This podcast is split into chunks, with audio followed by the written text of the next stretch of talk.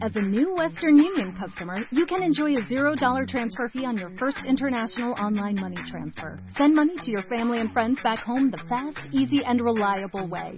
Visit westernunion.com or download our app today to get started, and your first transfer fee is on us.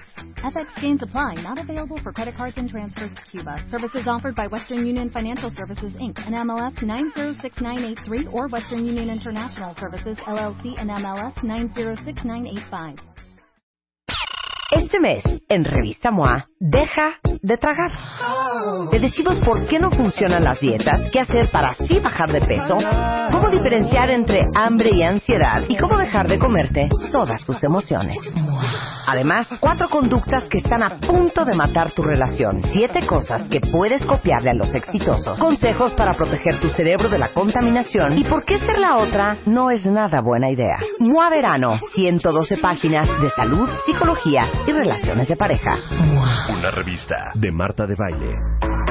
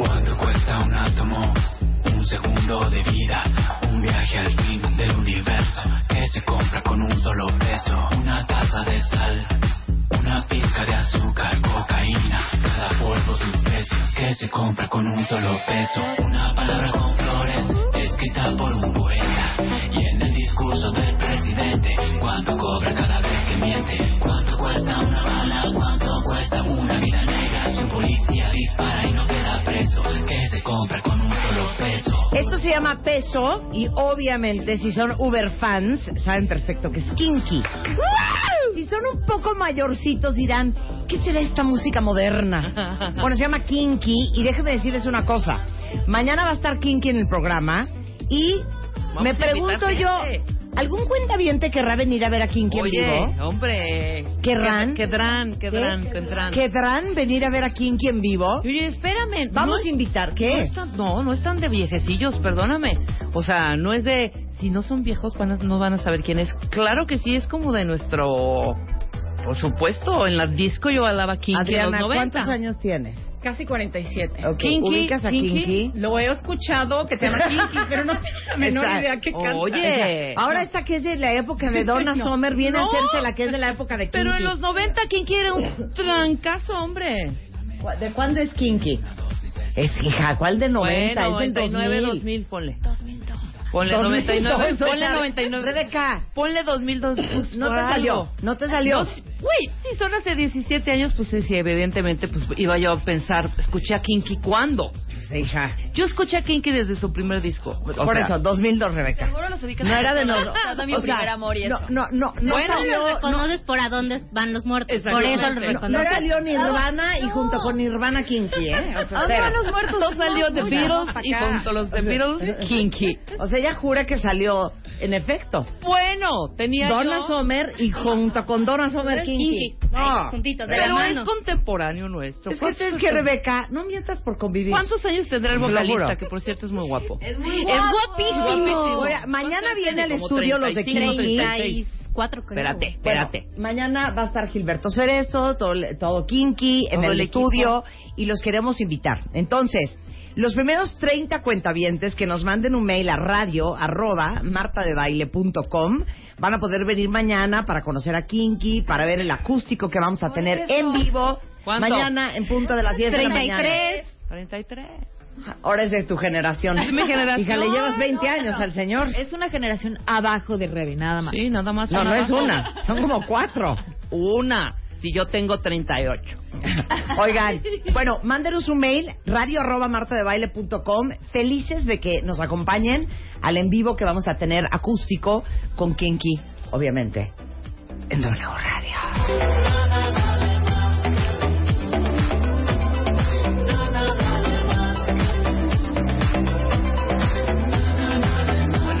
De peso. De peso.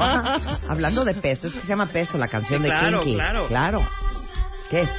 Pues no. Ah, el video de ayer. Claro, el video. que decirnos que A ver. es que está increíble porque ayer Marta subió un video a Instagram donde se ve toda su rutina de ejercicios que estás cañona, no puedo creerlo. O sea, yo no ¿Cómo puedo hacer soportas tu peso en.? O sea, no, no puedo. ¿Pero qué es lo que les traumó?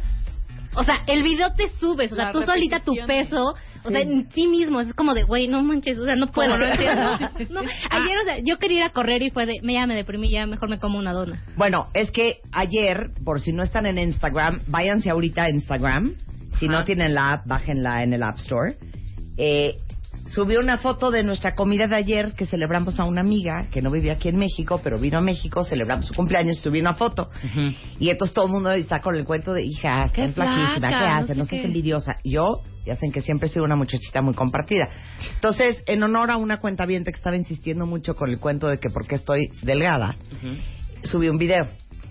Un, un bo- bonito popurrí de tus rutinas, ¿no? de lo que estoy haciendo ahorita. Sí, muy bien. Y les prometí que hoy les iba a contar lo que estoy haciendo. Ok, entonces. Obviamente, adelante, como Marta. mis queridísimos Keiji Yoshiki y Tomás Weimar, que son dos súper entrenadores, están ocupadísimos con Ahorita no Gaby y puede- Adriana. claro, no, no contigo. porque estamos ya en la fase final del Extreme Makeover que regalamos en enero y estas dos chavas están ya en sus últimas semanas de Es su última transformación. semana esta. El lunes las vamos a Claro, el presentar. lunes las vamos a presentar. Si no han visto cómo están este y todo lo que ha pasado en estos cuatro meses, por favor, entren a martadebaile.com para que vean cómo va el Extreme Makeover 2017, porque ahí tenemos videos de la transformación. Bottom line, tanto Tomás Weimar como Keiji Yoshiki, que son entrenadores personales, están trabajando con Adriana y con Gaby eh, intensamente. Entonces, eh, a través de Vicente Montoya, que tiene un cuerpo espectacular, le dije, a ver, eh, ¿a quién me puede entrenar? Entonces me recomendó a Einar, que es mi entrenador desde hace un mes y cacho, y es un perro, sí, lo quiero comentar, sabe mucho, mucho de cuerpo, este, y de repente no es fácil encontrar un entrenador que entienda de cuerpos, que entienda de ejercicio, que entienda cómo funciona la anatomía humana, cuáles son los músculos, la biomecánica, este, entonces me entrena eh, en, en circuitos muy intensos, este, No, explica que sí, o para la gente que este apenas. o sea, hagan de cuenta, lo que ustedes están viendo, Circuitos muy. lo ¿Qué que es ustedes están viendo es como un circuito. Ok. O sea, hago, me cuelgo, es que tienen que ver el video en Instagram, Vean métanse súbanlo. para que Igual lo y vean. Ya lo vieron muchos, pero explica. Exacto. Entonces, me cuelgo y entonces hago abdominales subiendo los pies. Ok. Luego me bajo y luego hago unas cosas de brazo. Luego hago este lagartijas. Luego, después de que hago cuatro o cinco ejercicios ¿Repites diferentes, otra vez? remo Ajá. dos, tres minutos a toda velocidad y después vuelvo a repetir los cinco ejercicios, luego vuelvo a remar, Ese luego el vuelvo a repetir cinco ejercicios, luego vuelvo a remar, luego cambiamos y hacemos otros cinco ejercicios y hago otro cardio, o sea, saltar la cuerda, luego cinco, saltar la cuerda, luego cinco, así, ¿no? Tiempo. ¿Cuánto dura toda ese, todo ese circuito? ¿Una hora? O sea, ¿Un par puede horas? durar una hora, pero ahorita, a partir de ayer, estoy entrenando dos horas diarias. Entonces Marta, lo tienen ¿Qué que ver. tiene el próximo palenque? ¿Qué día tiene su palenque? Fíjate que voy a estar en la feria de San Marcos. Texcoco. No, porque saben que ya saben que yo hago ejercicio seis meses y luego descanso como siete años. Sí, claro, claro. No, el chiste es ya mantener. Luego hago seis meses vida, y luego. Adriana descanso siete años otra vez. Ajá. Entonces ahorita ya me entró el el, El rush. el rush. Sí, así de. Y entonces ya saben cómo Eso está somos padre, güey. los intensos. Oye, pero la déjame neta. preguntarte, ¿qué fue lo que te llevó a que ahorita aparte te veo feliz, encantada, disfrutándolo? Eh, Está haciendo ejercicio. ¿Depresión? no sé, Depresión pregunto. profunda. No, porque sabes que de repente uno se ve y dice, Estoy hecha una. esto se está cayendo Estoy a igualita a pedazos. los, a los Oyogi, Sí, ¿no? exacto, eso es el oso yogi. Y uno se empieza a caer a pedazos. Y no sé. Pero fíjate. Ahora en Spotify. Salud, amor, neurociencia, inspiración, los especialistas, los playlists, los matamestas y los mejores temas. Marta de Baile llega a Spotify. Dale play. Este mes, en Revista MOA, deja de tragar. Te decimos por qué no funcionan las dietas, qué hacer para así bajar de peso, cómo diferenciar entre hambre y ansiedad y cómo dejar de comerte todas tus emociones. Además, cuatro conductas que están a punto de matar tu relación, siete cosas que puedes copiarle a los exitosos, consejos para proteger tu cerebro de la contaminación y por qué ser la otra no es nada buena idea. MOA Verano, 112 páginas de salud, psicología y relaciones de pareja. Una revista de Marta de Baile. Es que está con nosotros Adriana Esteve, especialista en nutrición emocional, autora de Cuando la comida calla mis sentimientos. Vamos a hablar hoy. De verdad estás dispuesto a estar delgado. A ver, haznos preguntas. Ya puedo decir tu teoría antes A de ver, que teoría? A ver. La teoría de Marta es que tiene razón. Mira, ya vamos, ya estamos, yo ya estoy en los 50. Yo Marta, cumplo 50 el 27 Marta de ya está, septiembre. pero en la rayita de los Qué 50. preocupación, Adriana. Ya quedan que tú, tú qué dices, unos que 15 añitos, como Sí, para no, estar no, todavía no, con energía 10 y-. Híjole, pero quién sabe, luego ves a gente que tiene, ya anda rodando No, en no, no. 70 y tiene de No, maneras un cuerpo y una energía. no, no, pero, pero bueno, no, ok, estamos a objetivas. 10, Pero- ok, 10, 15. 10, Órale, 10, órale 10 años, ¿eh? Órale, Ni uno más. Órale a los, a los 60, ponle, ponle. Tienes razón, ahorita es el momento de los últimos añitos, ¿no? Que te quedan como de energía y de ganas de hacer las cosas, pues que estés también bien guapetonzona, hombre. Es que sabes que yo yo sé que tú quieres entrar por el alma, pero a mí me gusta entrar por el miedo. Sí. No, te lo pregunto porque, bueno, en el tiempo que iba a conocerte, te he escuchado desde odio hacer ejercicio hasta Odio. ahorita que, ¿no? Y ahorita te veo, pero aparte radiante, o sea, más allá, no, es en serio. con energía. Disfrutándolo, porque a lo mejor antes decías, híjole, fui al gimnasio, qué flojera, y ahorita te veo de veras encantada, Ay, energetizada, Adriana, Adriana. motivada, y por eso preguntaba, bueno, ¿qué es lo que te llevó a ti que esta vez estés siendo diferente? Miedo. Bueno, es que no no sé, no sé, pero te lo juro que no sé. Yo creo que es la angustia de que en dos minutos ya va a tener unos 60. y les digo una cosa, hablando de infringir miedo en, en ustedes cuentavientes, porque las veo a todas en el Instagram. eh, que ponen, hija, no manches, güey, yo A no ver. puedo hacer ni media lagartija, güey, ya se- me ponen mil cosas. es que sí pueden. Les no digo no una cosa, No, es no que les digo una cosa, no, te lo juro que sí Si puedes. calientas, sí puedes, Luz. No, o sea, que no quieres. Obviamente, em- si empiezas hoy no puedes. Claro. O sea, el día uno yo hacía tres lagartijas. Exacto. Hoy puedo hacer 20. Es, es una cuestión paulatina. Pero les digo una cosa, si no se ponen ahorita espectaculares, entonces como cuándo? Y qué preocupación, Adriana, tener 65 años, verte al espejo, ya una mujer o un hombre ya pues maduro, de edad, con los signos visibles de envejecimiento, y decir, qué estúpida, que a los ¿Cómo 30, no lo hice? 35, Claro. 40 años, 45, miren hasta 50, Ajá. híjole, no le eché más ganas y no, cuando estoy en la flor de, de la madurez, espectacular. Y ahorita pues ya, ¿cómo? Claro. No, y, a- y además, como para cada quien, así como tú decías, para que, que había sido como el, el miedo, el que va a pasar, como el estar dejando pasar la vida sin hacer lo que realmente querías, Claro. Eh, pues hay otras personas que las detienen o que les dan estos miedos por mil y una otras razones, ¿no? O sea, que a lo Claro. mejor sí te escuchan y dicen, ¿cómo es posible que a mí no me está entrando ese miedo? O que me entra y me meto a comer, este, tres donas, ¿no? Que, Claro. ajá. Claro. decía yo nada más de verte, pues mejor me, me- me deprimo. Es que, eh, claro, total. Pero, ¿No? pero te digo una cosa, quiero que ahorita que vamos a hablar de las Sí. emociones contigo, porque olvídense los libros de Adriana Esteva, de veras si ustedes tienen ah, ah, rollos con la comida, cómprenlos y léanlos. En la comida como en la vida, este, cuando la comida calla mis sentimientos, eh, tiene un taller extraordinario que se llama Comiéndome mis emociones. Y, y el otro día yo platicaba con los cuentavientes del círculo virtuoso y del círculo vicioso. Entonces, obviamente, porque me ha pasado a mí, yo creo que nos ha pasado a todos y a lo mejor no le habían puesto nombre, pero un día te ves en el espejo y dices, hijo, no puedo creer, estoy oficialmente hecho una vaca, porque aparte uno es bien linda con uno misma, ¿no? Corte A, dices, hijo, tengo que ir el jueves al salón. Y dices, no, ¿ya para qué voy al salón? Ay, sí, el pelo muy acá y hecho una vaca. Entonces no vas al salón. Entonces ya estás hecho una vaca y traes el pelo horrendo. Como yo que me voy a las dices, canas, ¿eh? claro, el, claro, el sábado me tengo que hacer el manicure y el pedicure. Ay, sí. ya, ¿pa' ¿Para qué me hago manicure Claro. y pedicure con estas manitas de puerco? Con cuerpo de vaca y con el pelo como lo traigo. Corte A, no te vas a hacer el facial. Y cuando te das cuenta, ya eres una piltrafa. Entonces estás en un círculo vicioso claro. que dices, o sea, ¿qué más da si me como no el pastel? Si de todos modos, o sea, doy pavor y doy miedo. Entonces te tragas el pastel.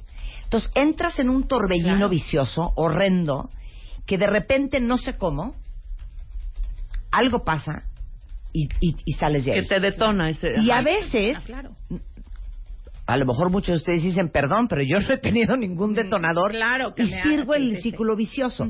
Cuando estás en tu círculo virtuoso, entonces empiezas a hacer ejercicio, entonces te empiezas a sentir mejor, entonces ya te quieres alaciar el Claro. pelo, entonces ya te quieres componer la cara, entonces ya te quieres hacer manicure y entonces sabes qué, me voy a broncear, este con una cremita y entonces sabes qué, me voy a hacer no sé qué. Y entras en tu círculo virtuoso, Virtuoso, increíble hasta que vuelves a caer tu círculo Claro. y así nos la vamos llevando. Y fíjate qué chistoso, que muchas veces eh, eh, hay un, un autor, no sé si lo hayan leído, que se llama Joe Dispensa, Sí, que él claro. dice que tiene que haber primero una causa. Hemos pensado que tiene que haber una causa y luego un efecto. Y él habla de que seamos el efecto y la causa va a aparecer, ¿no? Entonces de pronto decimos, solo el día que esté delgada y el día que ya me den las ganas, entonces voy a ir al gimnasio, me voy a hacer pedicure, me voy a hacer la, la polleta y todo lo que... Y él propone, ¿y por qué no lo cambias? ¿Por qué no te empiezas a volver tú ya el efecto? ¿Por qué tú ya hoy, aunque te sientas de la fregada y aunque te sientas con, o tengas, no te sientas, tengas a lo mejor 30 kilos extra, empieza a irte a hacer el manicure. Em, aunque vayas jalándote de las greñas. Y entonces, a lo mejor ese es el que te empieza a dar como la energía para que puedas hacer los demás cambios, ¿no? Luego, eh, de pronto yo hablo de la yo delgada y la yo no delgada. Y solo le queremos dar lo mejor de nuestra vida a la yo delgada y a la yo no delgada la dejamos tirada en, en- en- en el totalmente. sofá. Cuando esta, la que está ahorita, es la única que te puede llevar a donde quieras ir, ¿no? Claro. Y hablando justo del tema y de qué padre que te haya detonado a ti, no sé, este- esta gana de aprovechar la vida eh, ahorita que todavía puedes hacerlo, como de, de agarrar todas estas piececitas o estas cuerditas que habías dejado ir, eh, pues muchos de los que nos están escuchando se preguntan, bueno, ¿y a mí qué me está deteniendo? ¿O cuál va a ser realmente lo que me detone? Hace poco platicaba con una Sí, ¿qué tiene que tuvo- pasar para que yo me ponga las pilas? Sí, hace poco eh, en un taller estaba una mujer que tuvo cáncer, le quitaron los dos senos, hasta en un año le van a poder volver a reconstruir. Y me decía, ¿y sabes? Lo único que me preocupaba después de cada quimioterapia, que estaba gorda. Me decía, es el colmo, ¿no? O sea, en vez de decir, oye, voy a dejar a mis hijas, este, es terrible, ¿no? Cuando nos invade este sentimiento de no puedo salir de ahí y lo único que quiero es adelgazar para ser feliz. Yo que es cuando, como cuando estamos con el coche que se nos atascó Y entre más le queremos acelerar, más Más te atasca. atascas, más te hundes. Claro. Y vamos a necesitar que primero bajarnos y ir a ver si alguien nos puede ayudar, irle a poner una madera, unas piedras a la llanta y a lo mejor irnos empujando poquito a poco y solo así va a salir el coche, ¿no? Lo que Claro. decía, de pronto cuando estamos atascadas y queremos acelerar muy rápido, a lo mejor nos vamos a empezar a atascar más. El tema que les traigo al día de hoy... No, pero Paz, para ahí. Dime. Ese sería un muy bonito regalo para hoy, cuentavientes. No sé cómo está el resto del país y el resto del mundo, pero les contamos desde la Ciudad de México que esto parece Londres 1744 durante la peste bubónica. Está gris, gris, gris todo el DF, frío, frío, frío, húmedo, húmedo, o sea, oficial. Todos queríamos estar en nuestra Claro. casa viendo Netflix, Claro. enrollados en una, en una, en una cobija. Entonces sería un muy buen regalo para hoy que les dijeras a todos los cuentavientes que están en su círculo vicioso, ¿cómo sales a tu círculo virtuoso? empezar y mira, em, como decía, tal vez queremos salir, pero volando, ¿no? Eh, En turbo. No. Empieza por pequeños pasos, pequeños, pequeños, pequeños. A lo mejor, si ahorita estás en tu casa y lo que estás pensando es en irte por la caja de Krispy Kreme porque quieres ver televisión, haz con una, con una que hagas diferente. Y a lo mejor, eh, ok, vete a Krispy Kreme, pero vete caminando. Con una. A veces, eh, como decías de las pesas, no el primer día que llegaste te trepaste y hiciste tus cinco este, levantamientos, estos, digo, Sí. los que hagas hoy, 25, Sí. no sé cuántos. Empezaste con uno o tres y esos tres fueron fortaleciendo un poco músculos.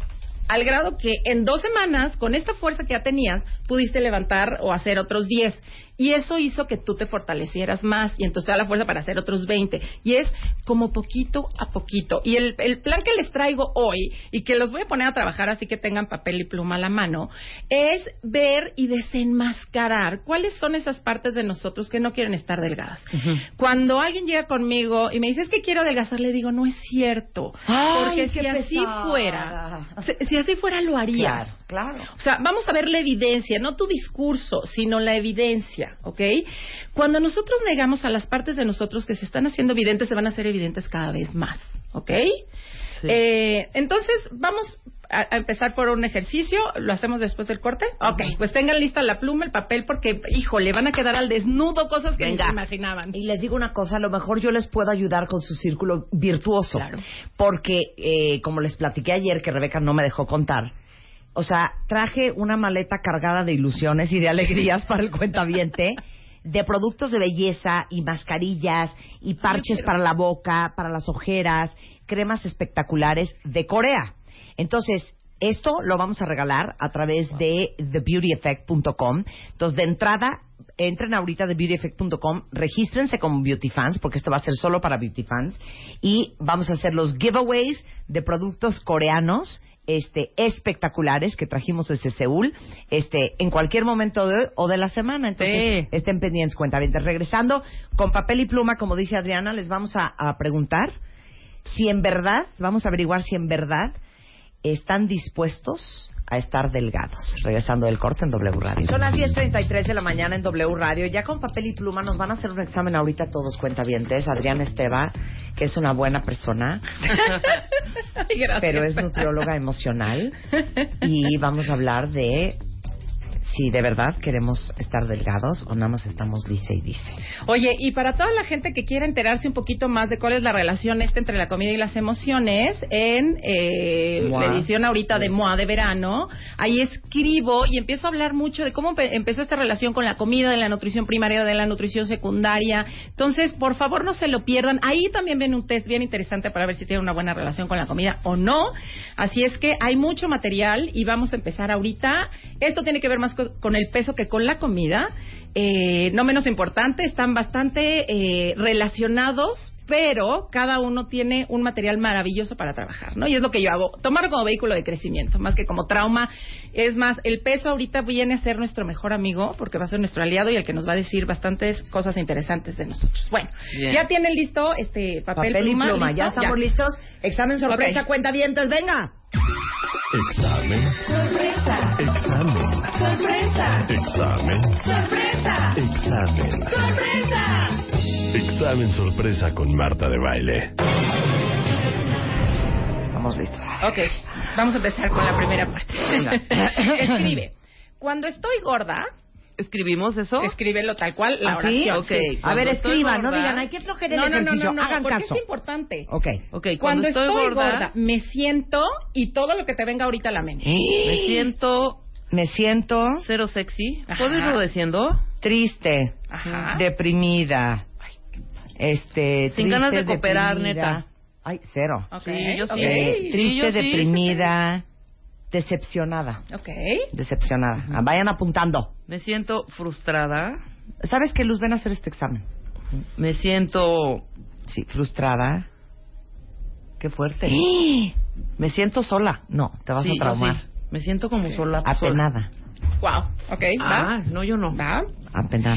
Ay, van a salir cosas maravillosas con lo que estoy oyendo. A ver, Luz, cuando estoy gorda, ¿Cómo Me te siento- me sientes? siento Sin ganas de levantarme, sin ganas de hacer nada, muy deprimida, eh, desilusionada, frustrada, eh, que no tengo pues ánimos de hacer nada, o sea, súper triste. A ver, ustedes cuando se sienten gordos, ¿cómo se sienten? ¿Cómo se siente? Ujú. Ok, Muy bien. Viene la segunda pregunta y también escriban eh, todo. Cuando estoy delgada me siento... Uy. Arráncate también, ¿no? Apunten. Me siento guapa. Ajá. ¿Qué Con más? ganas de comerme el mundo. Vigorosa. Sí. Ganosa. Con ganas de cooperar. Con ganas de cooperar. Ganosa. Dejémosle Sí, ganosa. ganosa. Ganosa de la vida, ganosa de la cooperación. Ujú. Con buen ánimo, feliz. Sí, De buenas. De sí, buenas. de buenas. Ujú. Feliz. Ok, todo lo que les venga, todo fantasía. Invencible. realidad. Eh, Así, así. ok. Invencible. Es cursi. No, sí, que puedes hacer cualquier cosa. lo que Poderosa. estás bien. Poderosa. Me la pelan. Ah. Pues sí. A ver, ahora coloca la oración de la siguiente manera. Cuando digo me siento gorda, en realidad estoy queriendo decir y todo lo que pusieron ahí. O sea, cuando digo me, siento, gorda, en realidad estoy quiero queriendo decir me siento Me siento triste, Me siento decepcionada, cero sexy, me siento. Y lo mismo con la otra. Cuando digo que me siento delgada, en realidad estoy queriendo decir. me siento Me me siento siento, me siento ganosa. Me siento ganosa. Ok. Ahora, ahí viene lo bueno.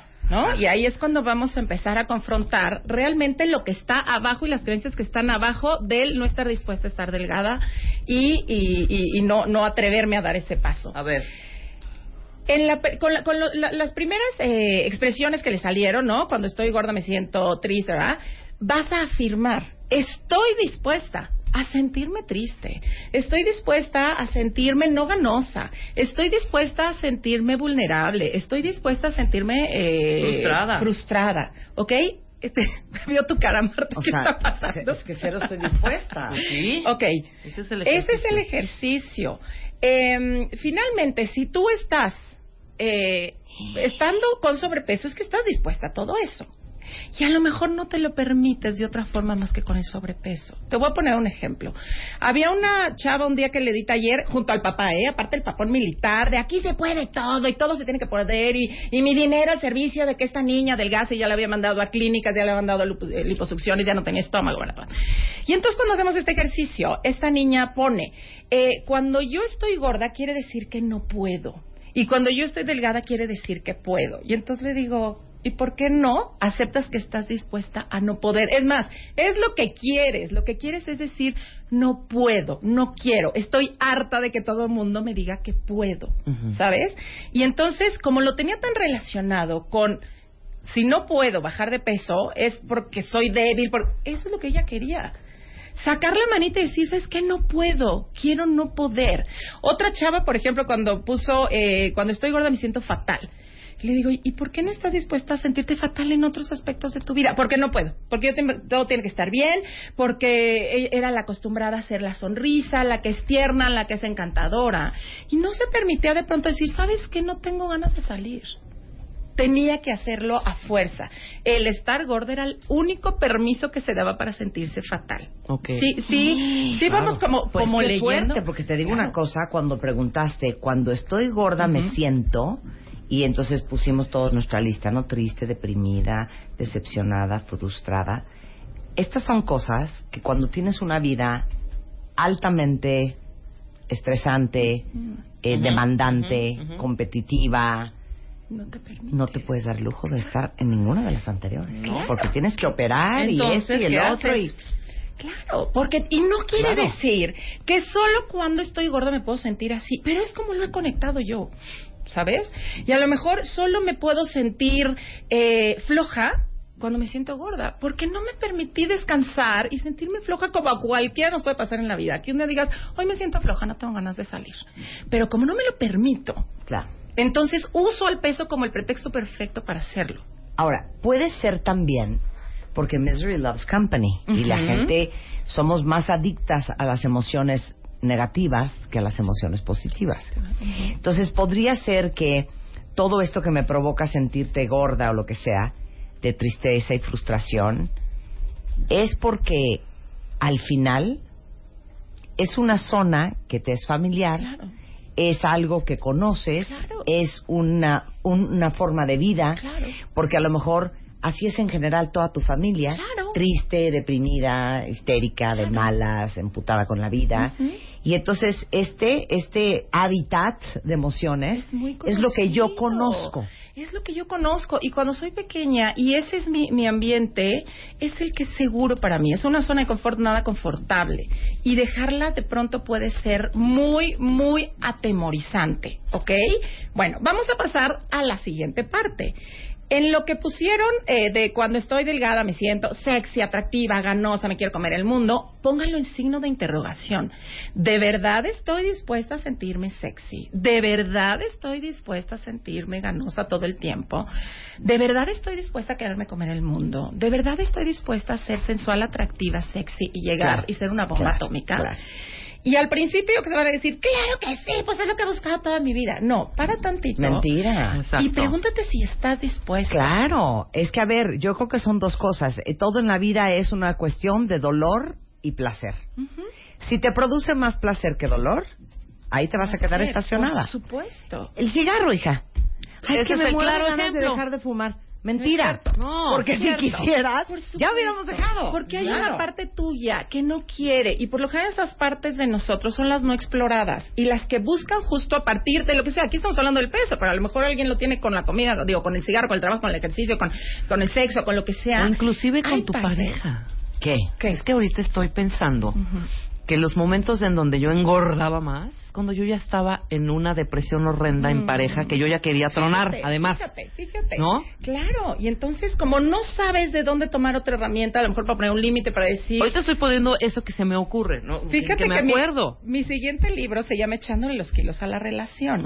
En ese sentido, a mí me pasó también, pues estaba con un hombre y de pronto era tóxico, era... Sí, ya no quiero estar aquí, pero ¿cómo me No salgo? sabía cómo ¿no? salirme y cuando menos me di cuenta yo estaba trague, trague. Y dije, claro, me estoy echando kilos para hacerlo para Estás tragando a la pareja, hombre, porque no sabes decir, me quiero largar de aquí, Claro. ya no quiero estar contigo. Exacto. ¿No? Entonces, esa es otra visión. No estoy diciendo que, ah, ok, entonces el día que ya no me lo trague bajo no sé cuántos kilos. Claro. No, no, no. Chapo Eso- pregunta sí, una cosa muy fuerte. Sí. ¿Te estás tragando a la pareja porque te hace falta cariño?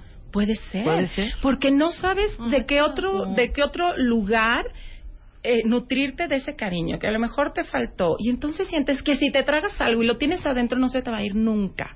Y muchas veces no queremos dejar ir ese peso porque es lo único que nos da compañía. A lo mejor es la única forma en la que alguien me voltea a ver. A lo mejor es la única forma en la que me permito sentirme víctima. A lo mejor es la única forma en la que ocupo ya un lugar o en la que me puedo seguir quejando, en la que llamo la atención, etcétera. De veras de pronto dejar el peso de más.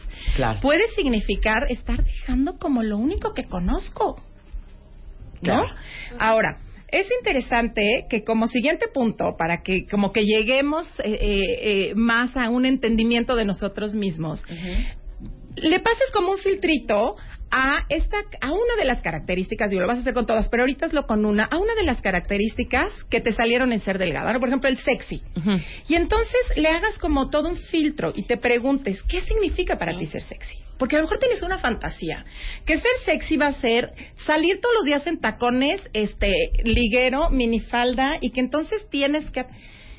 Y claro, no te atreves a llegar a eso. Entonces, primero pregúntate qué significa ser sexy. Una vez haciendo este ejercicio con una chava, que lo que sentía cuando estaba delgada era ser libre.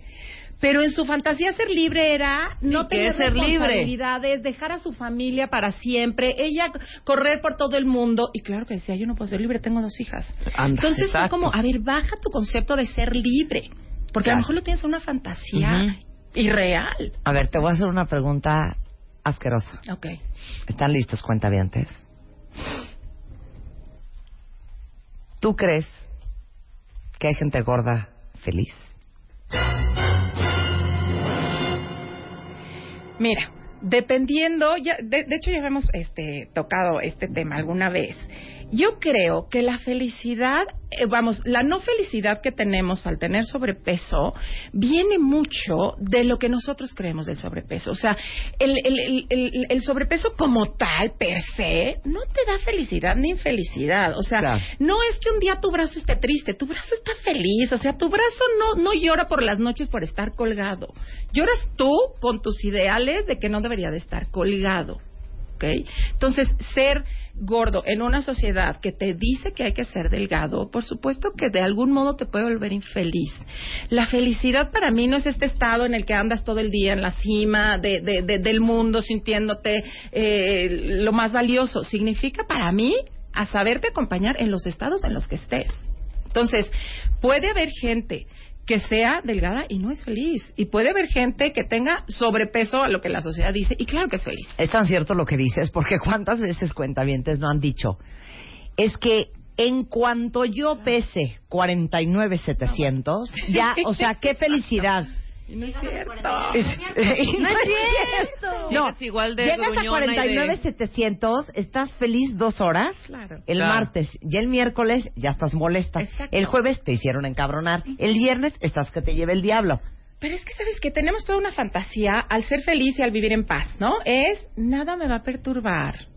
Todo voy a ver lo bonito, jamás me voy a volver a enojar, nadie va a afectar mi vida y eso no es cierto. La felicidad es saber estar conmigo en todos los momentos, sabiendo que va a haber momentos que me vaya para abajo, aquí hay momentos que claro que me va a afectar el otro, si no me afectara el otro sería yo un robot. Más bien, ¿cómo me voy a hacer cargo yo de cómo me está afectando el otro? ¿no? Entonces, quitar todas estas fantasías. Por eso es interesante que hagan este filtro, ¿no? ¿Qué significa para ti ser sexy, por ejemplo? ¿O qué significa para ti ser eh, dueña del mundo, indestructible? ¿Qué significa para ti ser ganosa? ¿Ok? Y el segundo punto es, ¿qué significa para tu familia ser sexy? Porque a lo mejor tú estás muy feliz en querer ser sexy y en tu familia era sumamente condenado y todo el día criticaban a la tía sexy porque era una roba maridos, pero verdad y todas esas pueden seguir dentro de ti, ¿ok? La siguiente, ¿qué pasaría si fueras sexy? ¿Qué está en tu fantasía que pasaría si fuera sexy? Un día también en una terapia una chava me decía, es que yo sí tengo la idea de que el día que sea atractiva voy a dejar a mi marido y entonces voy a ser una loca. No. Bueno, eso está impresionante. ¿quién de ustedes no, no se ha puesto en un régimen fuerte y que llega tu pareja y te dice, ¿a quién le quieres gustar o qué? Es que también, sí, por ejemplo, Rox dice algo muy fuerte. Gracias, Rox, por compartir. Dice, yo sé que estoy así para no llamar la atención, para no gustarle a nadie, para que no me rompan el corazón. Ay, no, bueno, me, duele el corazón, pero esa es una de las grandes. Man, abrazo para Rox, abrazo, sí, abrazo, hija, abrazo, hija, porque duele. Pero esa es una de las grandes em, eh, decisiones que tomamos, ¿no? ¿Cómo voy a controlar que nadie me vuelva a lastimar? Como, como mi mamá me lastimó, como mi papá, como una pareja, como haciéndome no atractiva. Es una de las mejores formas. Ni siquiera me acerco a, eh, eh, a la posibilidad de que alguien me rompa el corazón. ¿ok? Otra, otra de las, de, las preguntas del filtrito. ¿En quién te convertirías si fueras sexy, cachonda, segura de ti misma. O sea, déjate explorar. A lo mejor de primer impacto dices, ¿quién? Pues la reina del mundo, la que siempre quise ser. No. Explora bien. ¿En quién te convertirías si en realidad lograras ser todo eso que dijiste que vas a lograr cuando seas delgada? ¿A quién defraudarías si fueras sexy? ¿A quién defraudarías si fueras tan segura? ¿A quién defraudarías si fueras tan feliz? ¿A quién defraudarías si fueras tan... ¿No han visto? Aquí en México, que estamos gordísimos, en Estados Unidos, lo ves, y de repente llega una familia de cuatro y los cuatro están gordísimos. No sé. Y también yo creo que, claro, yo creo que también ¿eh? por no defraudar tu sistema familiar y pertenecer a tu clan, dices, todos aquí están cerdos y entonces que yo voy a hacer la varita de nardo, me van a excomulgar. Claro. Entonces, para pertenecer a este nido, tengo que estar gordo. Tengo que ser igual que ellos. ¿no?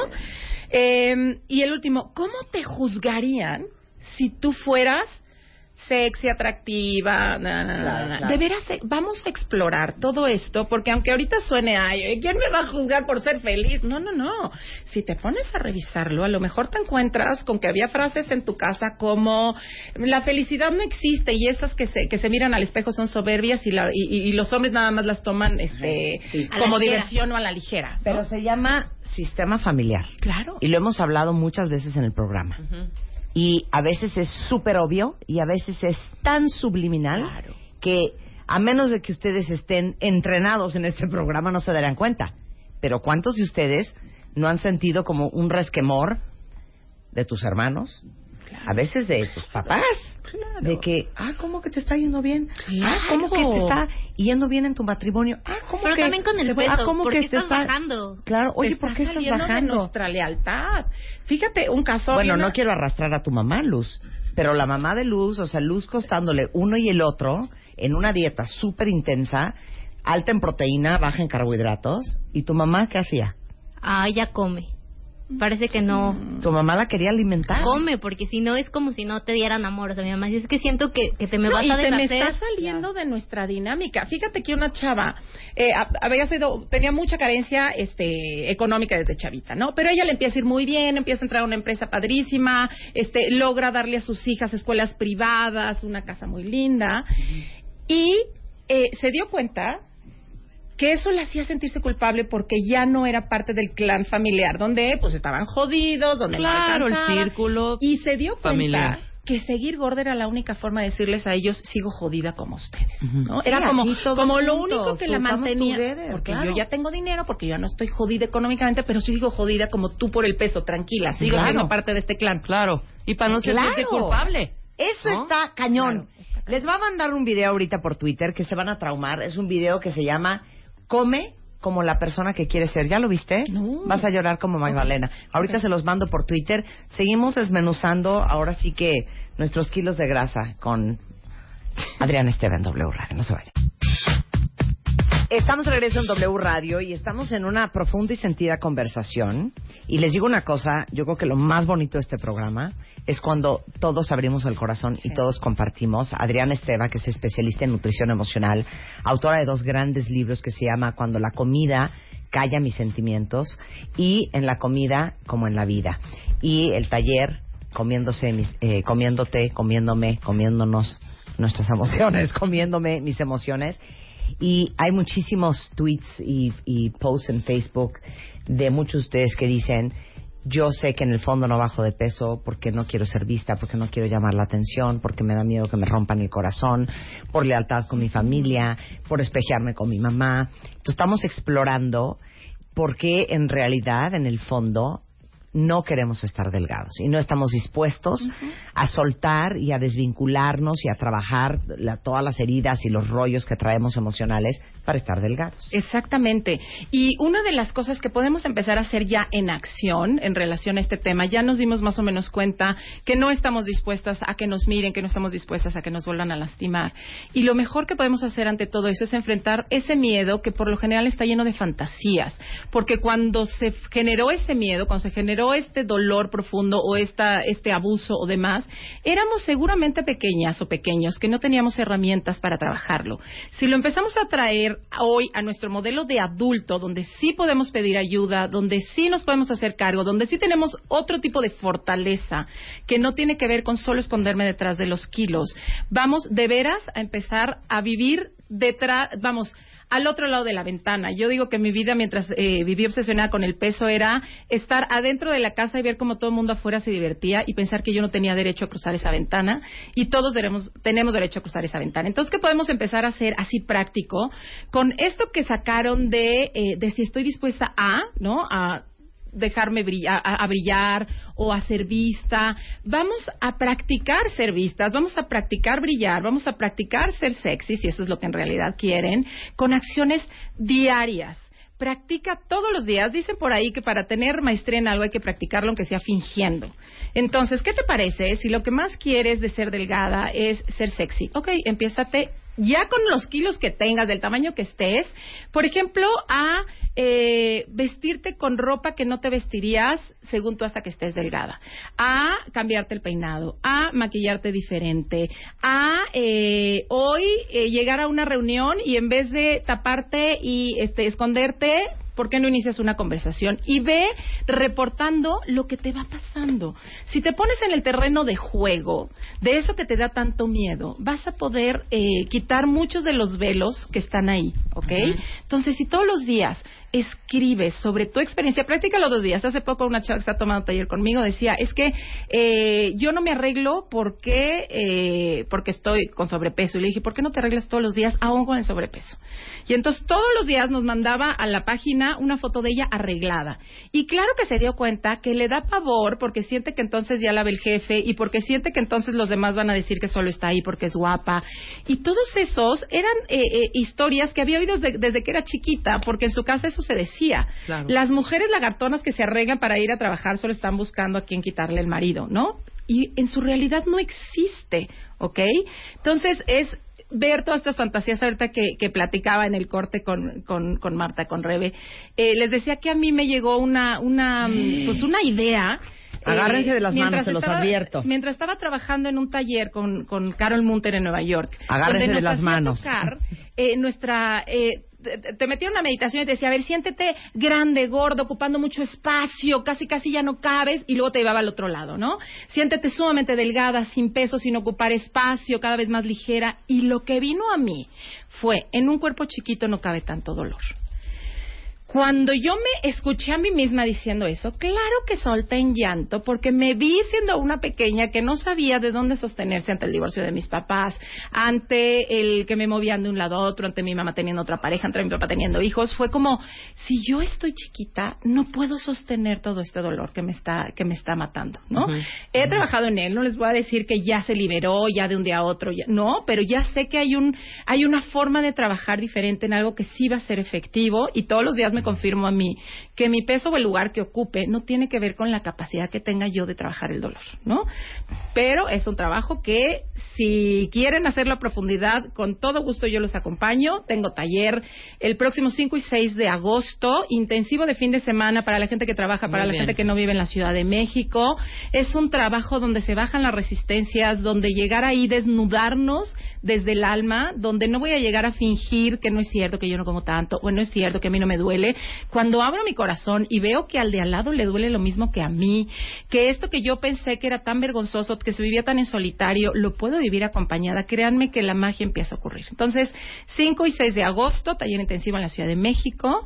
Eh, el mail para eh, más informaciones a estevita arroba hotmail.com o el WhatsApp 55 32 38 17 55 y voy a regalar dos becas. Muy bien. Ay, qué increíble. Aprovechenlo, cuenta bien. Exacto, créanme que hacemos un trabajo precioso y estas dos becas se van a dar, si me mandan al mail que ya les di, a estevita.hotmail, realmente con lo que acabamos de poner en la mesa, ¿a qué están dispuestos? ¿A qué sí estás dispuesto? los que dijeron, hijo, qué padre el curso, pero, ay, todo el fin. Oigan, Muy bueno. Es otro ejemplo de cuando uno está dispuesto y uno no está dispuesto. ¿Estás dispuesto a explorarte? ¿Estás dispuesto a ver qué es eso que tanto te ha aterrado? Sí, no les doy pastillas mágicas. Yo no tengo un eh, cartel en la puerta que dice, ok, solucionas lealtad con tu mamá 10 kilos, Em, sobrepasas el miedo de tener pareja 32. No, esto es para empezar a nutrir de verdad el alma y como lo platicamos hace rato, Marta, cuando de veras estás nutrida en otras áreas de tu vida, no tienes que estar eh, buscando comer afuera. Cuando empiezas a crecer internamente, dejas de necesitar crecer externamente. Así es que, pues espero que ahora sí estén dispuestas a ver sus sombras, porque son parte de la belleza de la vida, las luces y las sombras. Sensacional. Bueno, pues ahí está. Miren, en charola de plata, cuenta Muchas gracias, Adriana. Gracias a Un placer tenerte acá. Son las- Ahora en Spotify. Salud, amor, neurociencia, inspiración, los especialistas, los playlists, los matamestas y los mejores temas. Marta de Baile llega a Spotify. Dale play. Este mes, en Revista MOA, deja de tragar. Te decimos por qué no funcionan las dietas, qué hacer para así bajar de peso, cómo diferenciar entre hambre y ansiedad y cómo dejar de comerte todas tus emociones. Además, cuatro conductas que están a punto de matar tu relación, siete cosas que puedes copiarle a los exitosos, consejos para proteger tu cerebro de la contaminación y por qué ser la otra no es nada buena idea. MOA Verano, 112 páginas de salud, psicología y relaciones de pareja. Una revista de Marta de Baile. Inhalen, exhalen, suelten, suelten, suelten, suelten. ¿Cómo, Eso. ¿Cómo digo esto? Soltar. soltar. Así muevan las manos, así. Shush. Sacudan las manos, sacudan las manos. Ya. A lo que truje, a lo que truje. Este, está con nosotros María Laura Berios, es brand manager de Samsonite. Te tengo que contar la historia de amor que tengo con Samsonite, Por favor, hija. cuéntamela. Necesito violines para contar esta historia.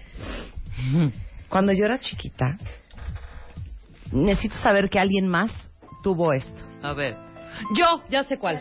¿Ya sabes cuál? Y yo ¿El rosa. portafolio o la Sí, mochila? sí, ¡El portafolio! Todo mundo. O sea, cuando llegó Santa Claus, yo creo que esto era como 1980 y 78. 78 o por ahí, 77, Estaba 78. súper chiquita, María. Y yo pedí un portafolio Samsonite rosa mexicano, Yo también. duro de plástico. Duro. A ver, busca la foto. Tiene que estar la foto Claro en que Google. tiene que Es estar. que hasta la fecha En- la en- gente nos dice, es que era con el que me aventaba por las escaleras. Claro, porque ¡Claro! servía de avalancha. sí. Claro, servía de avalancha. Samsonite no lo puedo creer. Oye, el mío también era rosa. ¿También? Sí, Qué increíble. afortunadas que tuvieron Fuchsia un color súper Es ro- rosa mexicano. Tras de que no me conocías, ya me copiabas. ¿Cómo? Era que feo.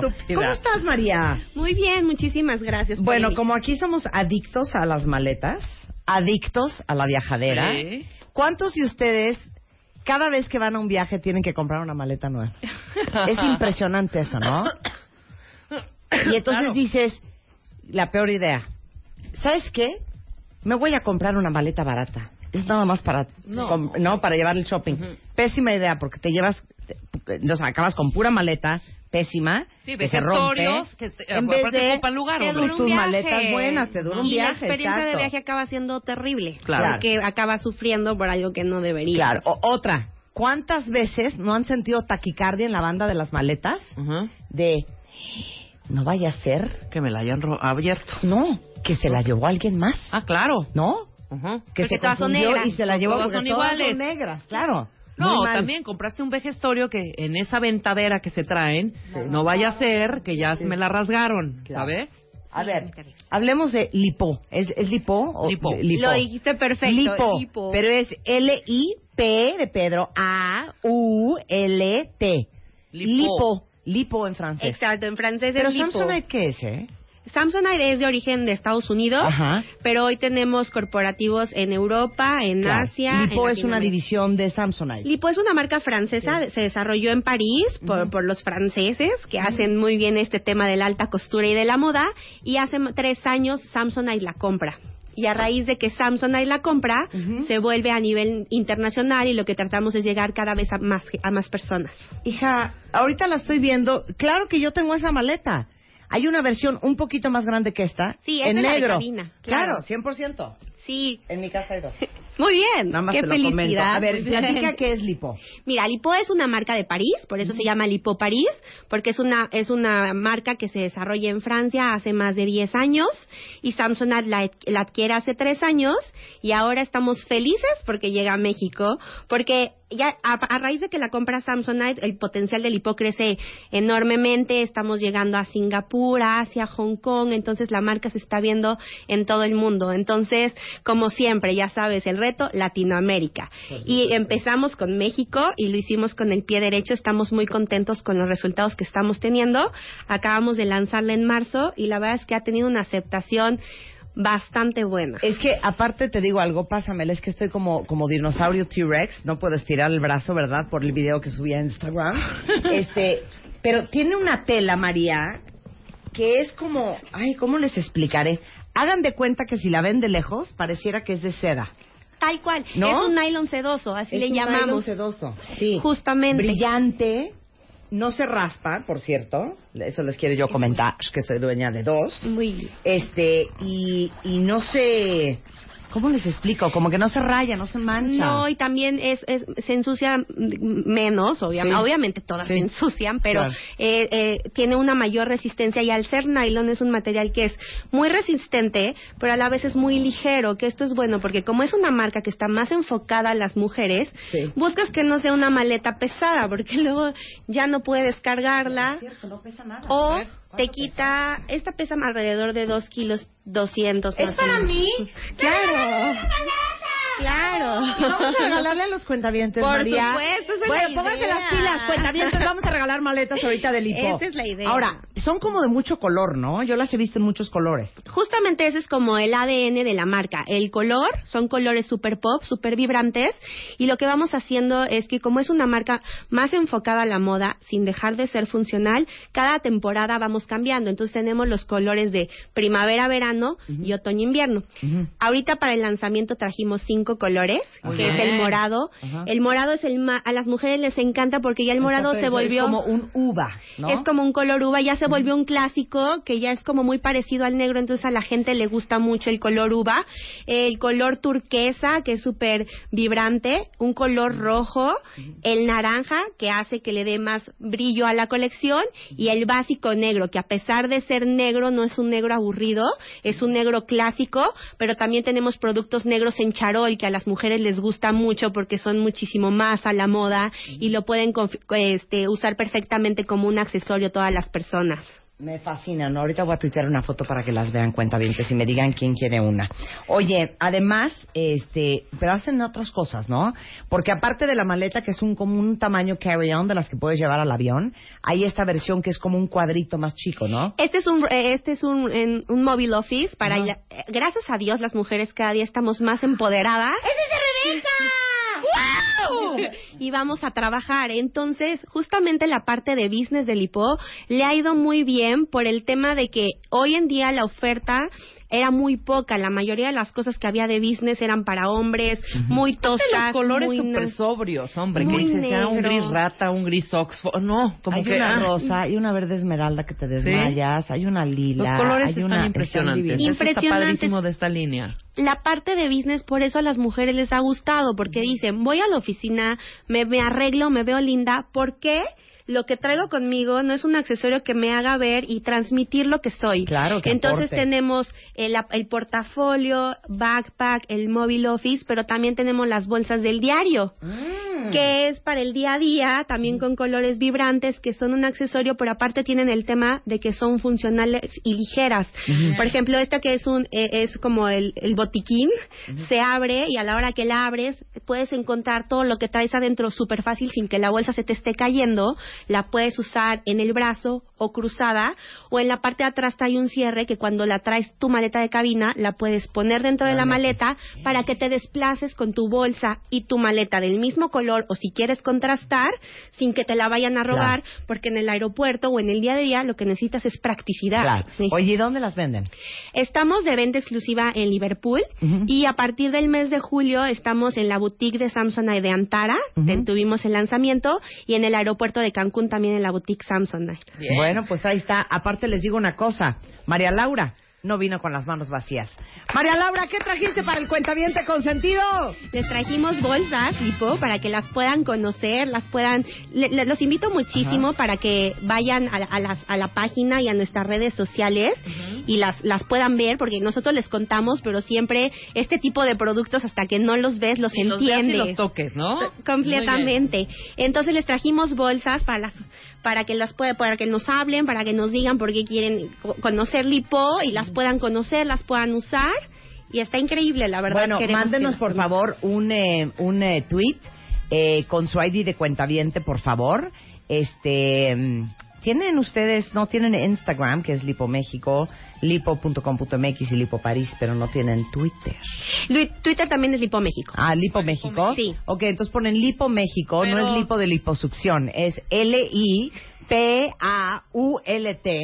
Y los primeros este, cinco cuentavientes que nos digan por qué les urge una bolsa lipo. Eh, desde llevar. París con amor para México, con mucho gusto se la regalamos. Y obviamente ya saben, ID de cuentaviente por delante. Y si no lo tienen, pues corren a martadebaile.com o wradio.com.mx a rescatar su ID. Muchísimas gracias, María Laura. Y también les traíamos una super promoción para ver, los ¿cuál que es? no llegaron, para los que los primeros cinco se lo llevan gratis, pero en la tienda de Antara de hoy al domingo, todos los cuentavientes que vayan y mencionen y lleven su número, tienen el 35% de descuento en todos los en productos. todo, o sea, si les urge Todo. maletas, corran. Todos los productos. Uy, Las- los backpacks ¿eh? también, las bolsas. 35% de descuento en la tienda Samsonite de Antara para el cuentaviente consentido. Muchas gracias, María Muchas Laura. gracias a ustedes. Vean qué bonitas las cosas que pasan aquí en W Radio. Muy bien. Ahora en Spotify. Salud, amor, neurociencia, inspiración, los especialistas, los playlists, los matamestas y los mejores temas. Marta de Baile llega a Spotify. Dale play. Este mes, en Revista MOA, deja de tragar. Te decimos por qué no funcionan las dietas, qué hacer para así bajar de peso, cómo diferenciar entre hambre y ansiedad y cómo dejar de comerte todas tus emociones. Además, cuatro conductas que están a punto de matar tu relación, siete cosas que puedes copiarle a los exitosos, consejos para proteger tu cerebro de la contaminación y por qué ser la otra no es nada buena idea. MOA Verano, 112 páginas de salud, psicología y relaciones de pareja. Una revista de Marta de Baile.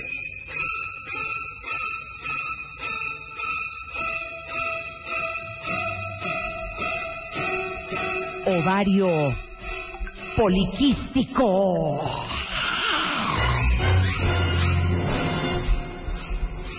La doctora Paloma de la Torre, que es... ¿Quieres que te presente como presenté a Fernando? Por favor. OBG. Oh. OBG, o sea, ginecobstetra. Nuestra ginecóloga, pues, especialidad en laparoscopía, colposcopía y manejo de menopausia y climaterio. Vamos a hablar... ovario poliquístico. Y ovario poliquístico. Vamos a hablar de ovario poliquístico porque les digo una cosa, cuentavientes. A mí me impresiona la cantidad de chavitas de 15, 18, 19, 21 años, hoy, hoy, hoy, en esta generación, que tienen ovario poliquístico. Pero no solamente para esa edad, también puede ser durante toda la etapa reproductiva. Fíjate que es muy, muy interesante porque, en, en efecto, aun cuando las estadísticas nacionales son de 6 a 8% de todas las mujeres en edad reproductiva y en Estados Unidos dicen que hasta el 11%, el porcentaje que estamos viendo en consulta es muy alto. Muy alto, hija. Muy, muy alto. Y lo que pasa es que antes, es lo que siempre decimos, ¿no? Ay, tengo irregularidades o no reglo, no sé qué. Ah, se te va a quitar.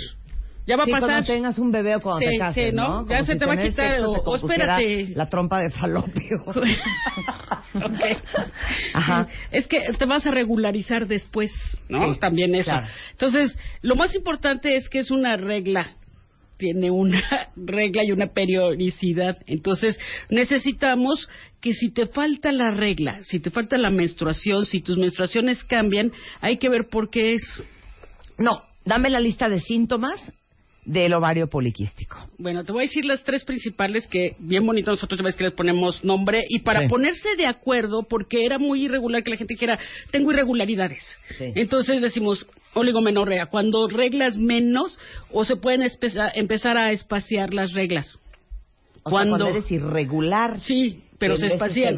Porque a veces lo, lo que pasa es que más bien es que reglas poco y los periodos pueden ser muy largos. O sea, en vez de cada 28 días, 35, 38, 41, O de repente llegan y te 44, dicen, oye, pues 56, no me ha bajado hace tres meses. 78, sí. Oye, mi vida, pues si no te bajó hace tres meses, ¿por qué no has venido antes? ¿No? Ya Claro. vienen con bigote. Claro. Todo lo que un hombre puede decir, Claro. bigote, barba cerrada, pelo en pecho. Eso se llama androgenización y se llama hirsutismo. Entonces, cuando empezamos a ver que te salen más bigote de lo a ver, irregular. O sea, Sí. Los, los, Pelo. los pelos. Pelos. Y entonces ya llegan al consultorio, yo le voy a hacer un ultrasonido. Y entonces en el ultrasonido empiezo a ver los ovarios y veo si tienen muchos quistecitos. Y si tienen más de 12 quistecitos de cierta medida, entonces ya lo catalogo como un ovario poliquístico. ahora, espérate. Es ser irregular. O sea, me bajó el, 20 el día 28, pero luego me bajó otra vez al 56. Y luego dos meses, llevo ¿no? dos meses sin que me baje. Y luego me bajó dos días, pero y luego no ya no me necesariamente bajó. tiene que haber dolor, que Sí. es muy importante. Dos, que te empieza a salir pelito así cuando ya ves tu patilla como que ya está más frondosa. Sobre todo bigotón, ¿no? Acné, Bigote. acné. Acné con singular alegría. Eso Acné. es parte de la androgenización. Sí. Ajá. Cuando vean mucho acné en sus adolescentes, mujeres, O en mujeres que ya no están en edad del acné. Mujeres Claro. de 20, 21 y de repente dicen, hijo, le traigo unos barros tremendos. claro. Y la ves y, y además hay mucha gente que a lo mejor no tiene barros en la cara. Entonces, si lo quieres ver nada más a simple vista, ver en el pecho o en O la, espalda, espalda. exacto, y entonces tienes unos, oye, pero ya no tienes edad para acné, entonces eso no es tan normal. ¿Esos son los únicos síntomas? Y además son muy variables. Por eso es que es muy difícil diagnosticar el ovario poliquístico y más, lo más, que me lo hace lo más difícil es que la gente no se acerca a consulta a ver por Claro. qué. Pero te digo una cosa, Paloma, les voy a decir que me trauma del ovario poliquístico porque acabo de conocer a dos chavas bien jovencitas que las dos con acné igual les bajaba súper irregular y, y resultó que es ovario poliquístico. Que ustedes pueden ver a sus hijas con acné o ustedes mismas y entonces vas al dermatólogo. Sí. Y si no es un muy buen dermatólogo, con mucho ojo y con mucha experiencia, no te va a decir, Vete al "Hija, ginecólogo". Vete al ginecólogo a checar los ovarios. Entonces, por más de que te den tratamiento para el acné, eso no se te va a quitar porque es un tema Ahora hormonal. fíjate, nosotros ginecólogos le decimos, te voy a empezar a dar el tratamiento para el ovario poliquístico, pero tienes que ir al dermatólogo Claro. para que al mismo tiempo te trate el peludismo Sí, claro. y el granerío, ¿no? Sí, exacto. Y este, no, yo no puedo hacer las dos cosas. Claro, ok, yo lo entiendo, pero Claro. eh, la mejor Ahora- manera de ver cómo te va en el tratamiento es ese. Entonces, cuando haces el ultrasonido, Paloma, Ujú. tú empiezas a ver quistes en los ovarios. Son ovarios. quistes benignos. Sí, si son benignos y son muy pequeños. Sí, Mira, fíjate en esto, déjame que te explique. El ovario es del tamaño de una nuez.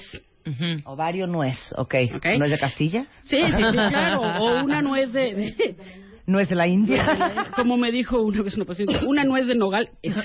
Okay. es- Una nuez de nogal. Nuez ok. de nogal. Entonces, el primer día de la, de la regla, que es cuando te baja, un óvulo empieza a de- despertar y dice, de aquí soy. Empieza a crecer, se llena de líquido alrededor ese óvulo. Y entonces debe de, formar, de ir creciendo y creciendo a lo largo de los días hasta que se forma un quiste folicular, que es normalísimo. Cuando llega la ovulación, se debe de romper Sí, y sale el óvulo. ¿no? Una vez roto ese óvulo, la cicatriz que queda produce progesterona para completar la segunda parte del ciclo. Pero en el ovario poliquístico no se rompe. Se queda ahí cerrado, pero ya creció y está como un quistecito. Viene el siguiente mes y otro quistecito, y otro quistecito. Ese líquido que está dentro, alrededor del óvulo, son hormonas. Entonces, estas hormonas que se están produciendo ya no dejan que se lleve a cabo la segunda parte, donde la cicatriz producía progesterona por si te embarazabas, y al no embarazarte bajaba la progesterona y reglabas.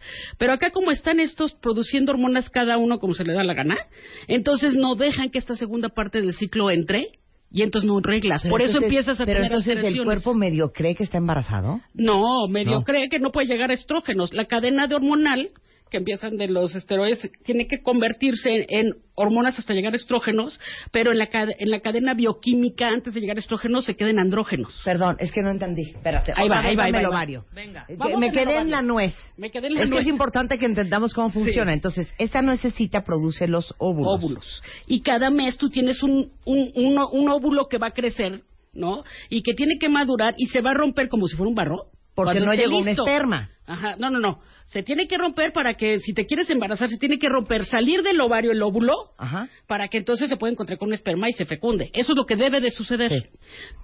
En el caso de un ovario poliquístico, no se rompe, se queda como un quiste.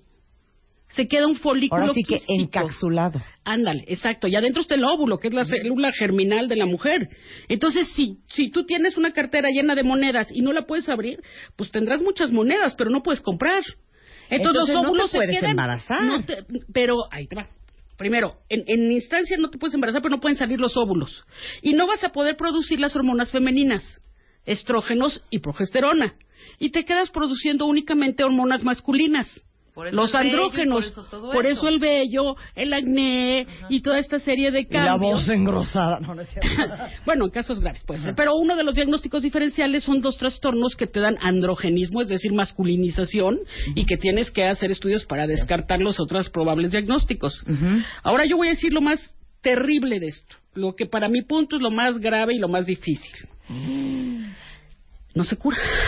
No sé qué. Se trata. Se trata, tiene tratamiento. Como muchas enfermedades se trata, no se cura.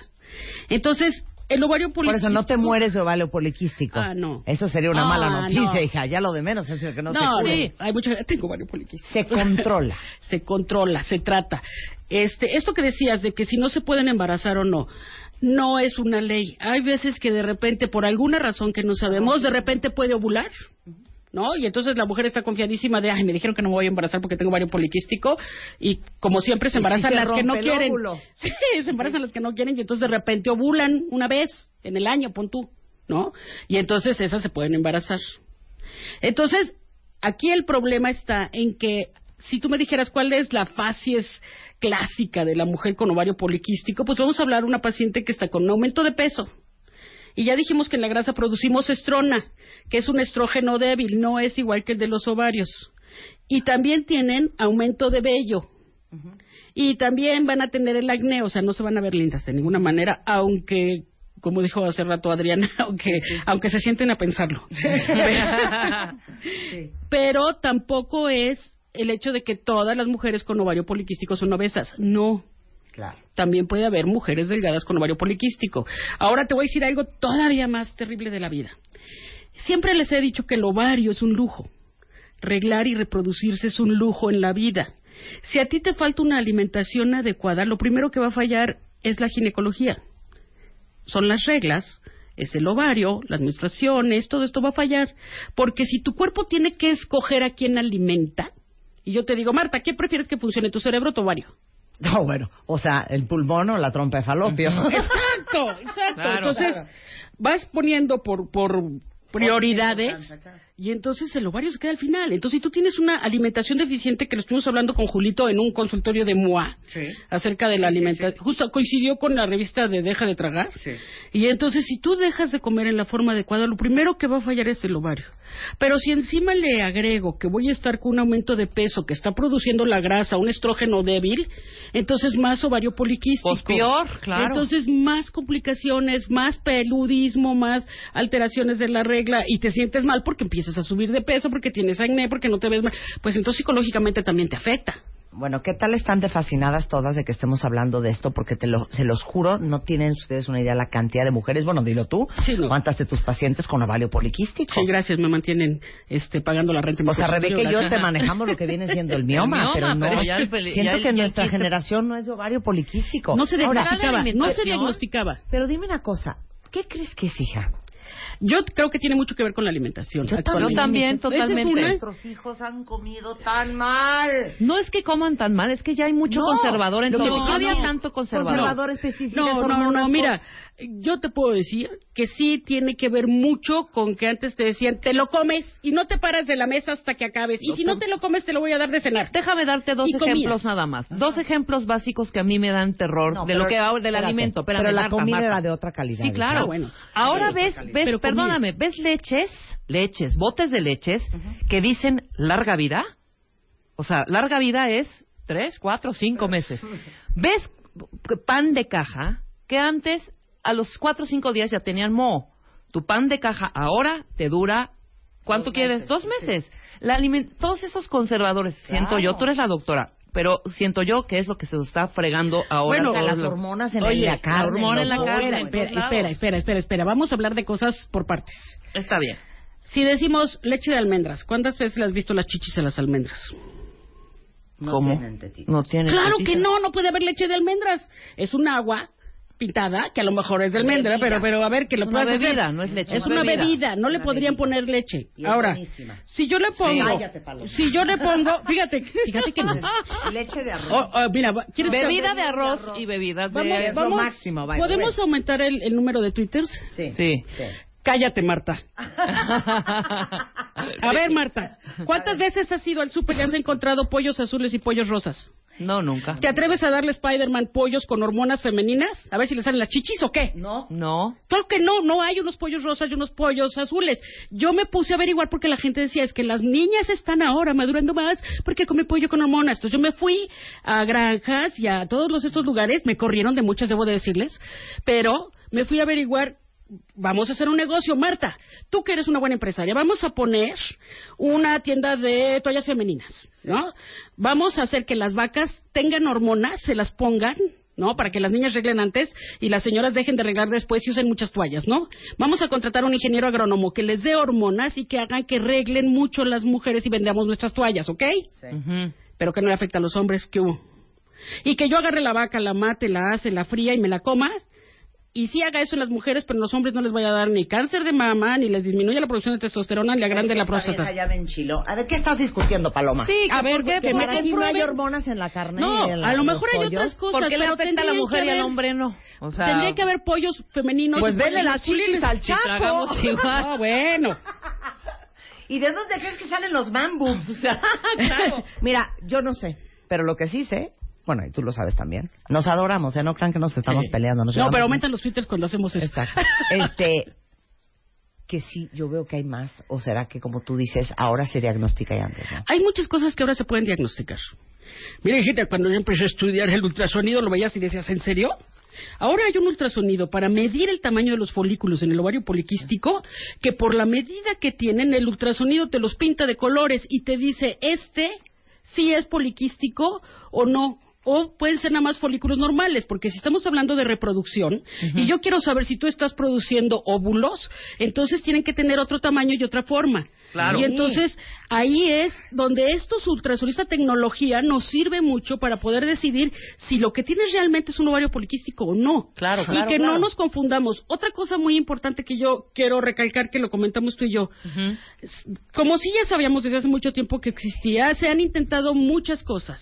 Y entre ellas se intentaron cirugías que no fueron exitosas. Se hacían cuñas de ovario, tú has de haber oído a alguien que hizo una cuña de ovario, se hacían craterizaciones, pero no tuvieron el éxito porque a la hora que el ovario se cicatrizaba, hacía una cicatriz, por llamarla así, donde nos dificultaba más la ovulación. Entonces, que tú entres a una cirugía para hacer algo así no se ha demostrado que tenga éxito.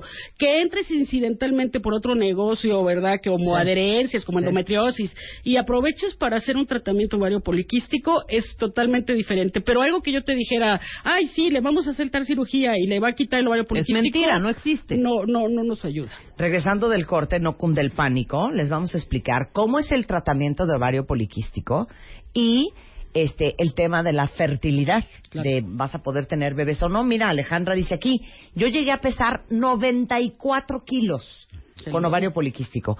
Una vez que me diagnosticaron y empecé con el tratamiento, hoy estoy a 8 kilos de llegar a mi peso Wow, ideal. muy bien, Es que les digo una cosa, el sobrepeso, el acné, pelo de más, este y eh, reglas irregulares típicos de ovario poliquístico, por eso de veras tenía mucho interés de hablar de esto con Paloma. Regresando del corte, el tratamiento y el futuro este, de las mujeres con ovario poliquístico, regresando en W Radio, no se vayan. Estamos de regreso en W Radio. Oigan, me da mucho gusto saber la respuesta que hubo en redes sociales del tema del ovario poliquístico, porque, como lo comentábamos al principio con la doctora Paloma de la Torre, que es ginecóloga, eh, es impresionante la cantidad de mujeres, eh, muchas jóvenes, adolescentes, eh, otras no tan jóvenes, con ovario poliquístico, con temas de sobrepeso, acné, exceso de pelo, eh, reglas irregulares.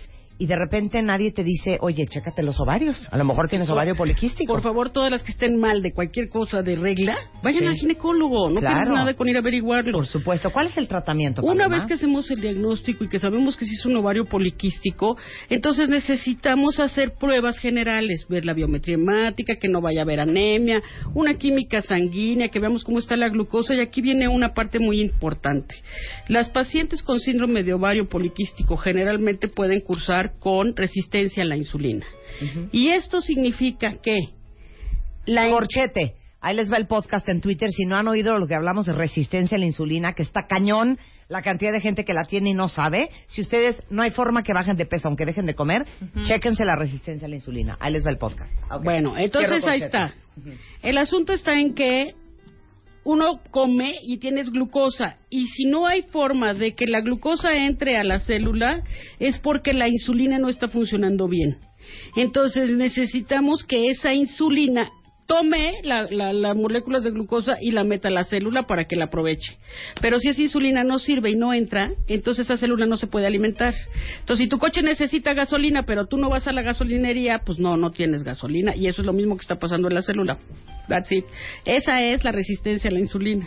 Entonces, tenemos que dar no solamente el tratamiento adecuado que es en base a hormonas, hormonas que ayuden que esos foliculitos que estaban produciendo mucho líquido alrededor del óvulo, les digan a esas células que están adentro del folículo que no lo produzcan. Y entonces tenemos que dar hormonas antiandrogenizantes.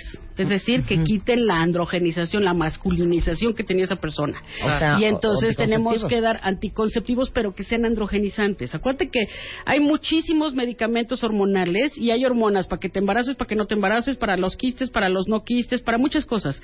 Estos son en particular anticonceptivos que sean antiandrógenos. Y entonces ahí es donde vamos a dar las diferentes fórmulas que podemos tener y las dosificaciones diferentes que tenemos que, que dar. Esto va bien pegadito a una dieta especial donde debo de mantener todo el día la misma cantidad de calorías, lo que le llamamos una dieta normo, normo, normoglicémica, normocalórica. Entonces yo le digo a la nutrióloga, dale una dieta normo, normo, y la nutrióloga tiene que saber que es a lo que me estoy refiriendo, donde la paciente ni tiene subidas de ingesta de glucosa lo loco, ni bajadas, ¿no? Si ya te sientes muy mal, y lo que siempre hemos dicho a la hora que la señora cocina es cuando se come cinco tacos de queso, dos quesadillas, tres lechugas, cuatro pedacitos de lo que sea, y luego ya comes Claro. porque tienes hambre. No está funcionando quien debe de meter la glucosa a la célula. No es cuento que tengan hambre. Y luego, además de todo eso, entonces hacemos el estudio, diagnosticamos la resistencia, diagnosticamos el problema que tiene esta persona y le damos la dieta, le damos los anticonceptivos, los hormonales específicos, le vamos a dar también ejercicio.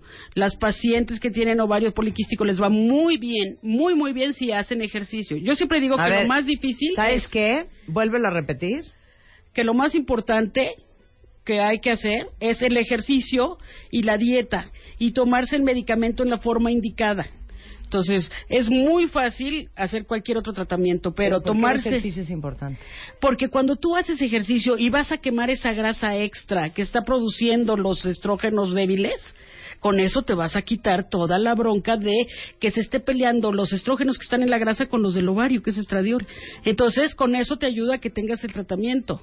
Pero eso es lo más difícil. Es lo más difícil es ¿Van la dieta a estar y el con ejercicio. hormonas toda la vida? Pues un buen rato, pero tienen que estarse checando. Okay. Para que entonces sepamos si vamos bien con ese manejo, si lo tenemos que modificar y tenemos que estar haciendo ultrasonidos y mediciones de glucosa y ver cómo está esa paciente y reforzar lo de la dieta. Lo más difícil de todo es hacer dieta y hacer ejercicio. Lo demás ya es fácil. Ok.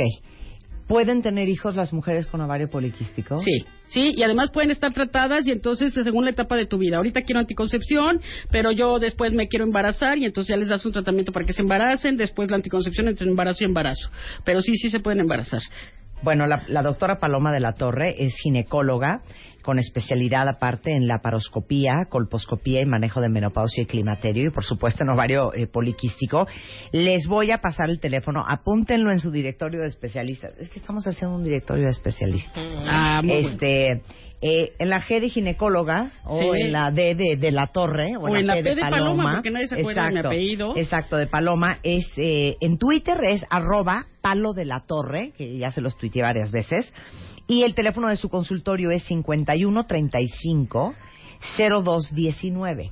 51 35 02 19 dicen que quieren ver a la doctora, quieren hacer una cita, que son cuentavientes consentidos. Exacto. Y de que les componemos sus ovarios, se los componemos. Y ya la página, la Sí. página es Palo de la Torre también, y ahí van a ver una sección que estamos poniendo precisamente de ovario poliquístico. Y de algunos otros temas que hemos platicado acá. Te queremos, Paloma, te queremos. Muchas gracias. Gracias por el consultorio MOA de hace dos semanas. Tenemos consultorio MOA eh, justamente el día de hoy, ¿no? Déjenme decirles que hoy, como cada 90 segundos se muere una persona en un hospital a causa de un paro cardíaco por un tema de primeros auxilios, Déjenme decirles que hoy vamos a hacer un consultorio MOA con Felipe Hernández de Salvando Vidas, que es un experto en primeros auxilios y RCP. Y esta noche les va a enseñar RCP, quemaduras, intoxicaciones y cualquier emergencia que les pueda pasar en su casa, oficina o en cualquier lado, qué hacer en un caso de emergencia. Hoy a las 8 no se lo pierdan en todas las redes de Revista MOA, en revistamoa.com, en Facebook Live, en Periscope. Eh, vamos a tener consultorio MOA a las 8 con Felipe Hernández. 12 Muy bien. de la tarde en W Radio. Ahora en Spotify. Salud, amor, neurociencia, inspiración, los especialistas, los playlists, los notamestas y los mejores temas. Marta de Baile llega a Spotify. Dale play. Este mes, en Revista MOA, deja de tragar. Te decimos por qué no funcionan las dietas, qué hacer para así bajar de peso, cómo diferenciar entre hambre y ansiedad y cómo dejar de comerte todas tus emociones. Además, cuatro conductas que están a punto de matar tu relación, siete cosas que puedes copiarle a los exitosos, consejos para proteger tu cerebro de la contaminación y por qué ser la otra no es nada buena idea. MOA Verano, 112 páginas de salud, psicología y relaciones de pareja. Una revista de Marta de Baile.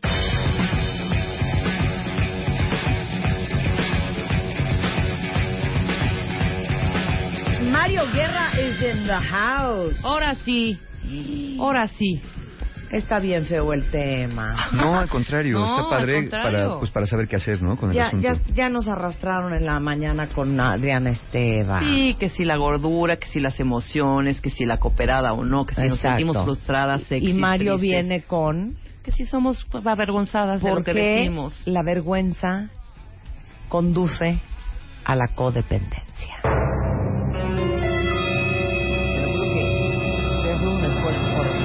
Ligar las dos, pero no, no Claro, estoy ahorita, ahorita vamos a, A ligarla. Lo que pasa es que Hola, uno, a veces, uno a veces llega a algún lugar, ¿no? En este caso a la codependencia y uno se pregunta, ¿y cómo rayos llegué aquí? ¿Por qué, ¿Por qué caí en una relación así? Son esas preguntas que se hacen las personas de ¿por qué siempre me tocan parejas así? ¿Por qué estoy en relaciones destructivas? ¿Por qué estoy en relaciones codependientes? ¿Por qué no puedo dejar? Eh, es, es muy interesante, decía eh, Jung en una, en, un- en una reflexión que hacía acerca de esto de las relaciones. Eh, hablaba en particularmente de las mujeres. Y decía que cuando una mujer dice que no puede dejar a un hombre, es que hay una parte de ella que regaló a él, una parte que le falta que, les- que se la depositó a él. Entonces no lo puede dejar. No, depositar.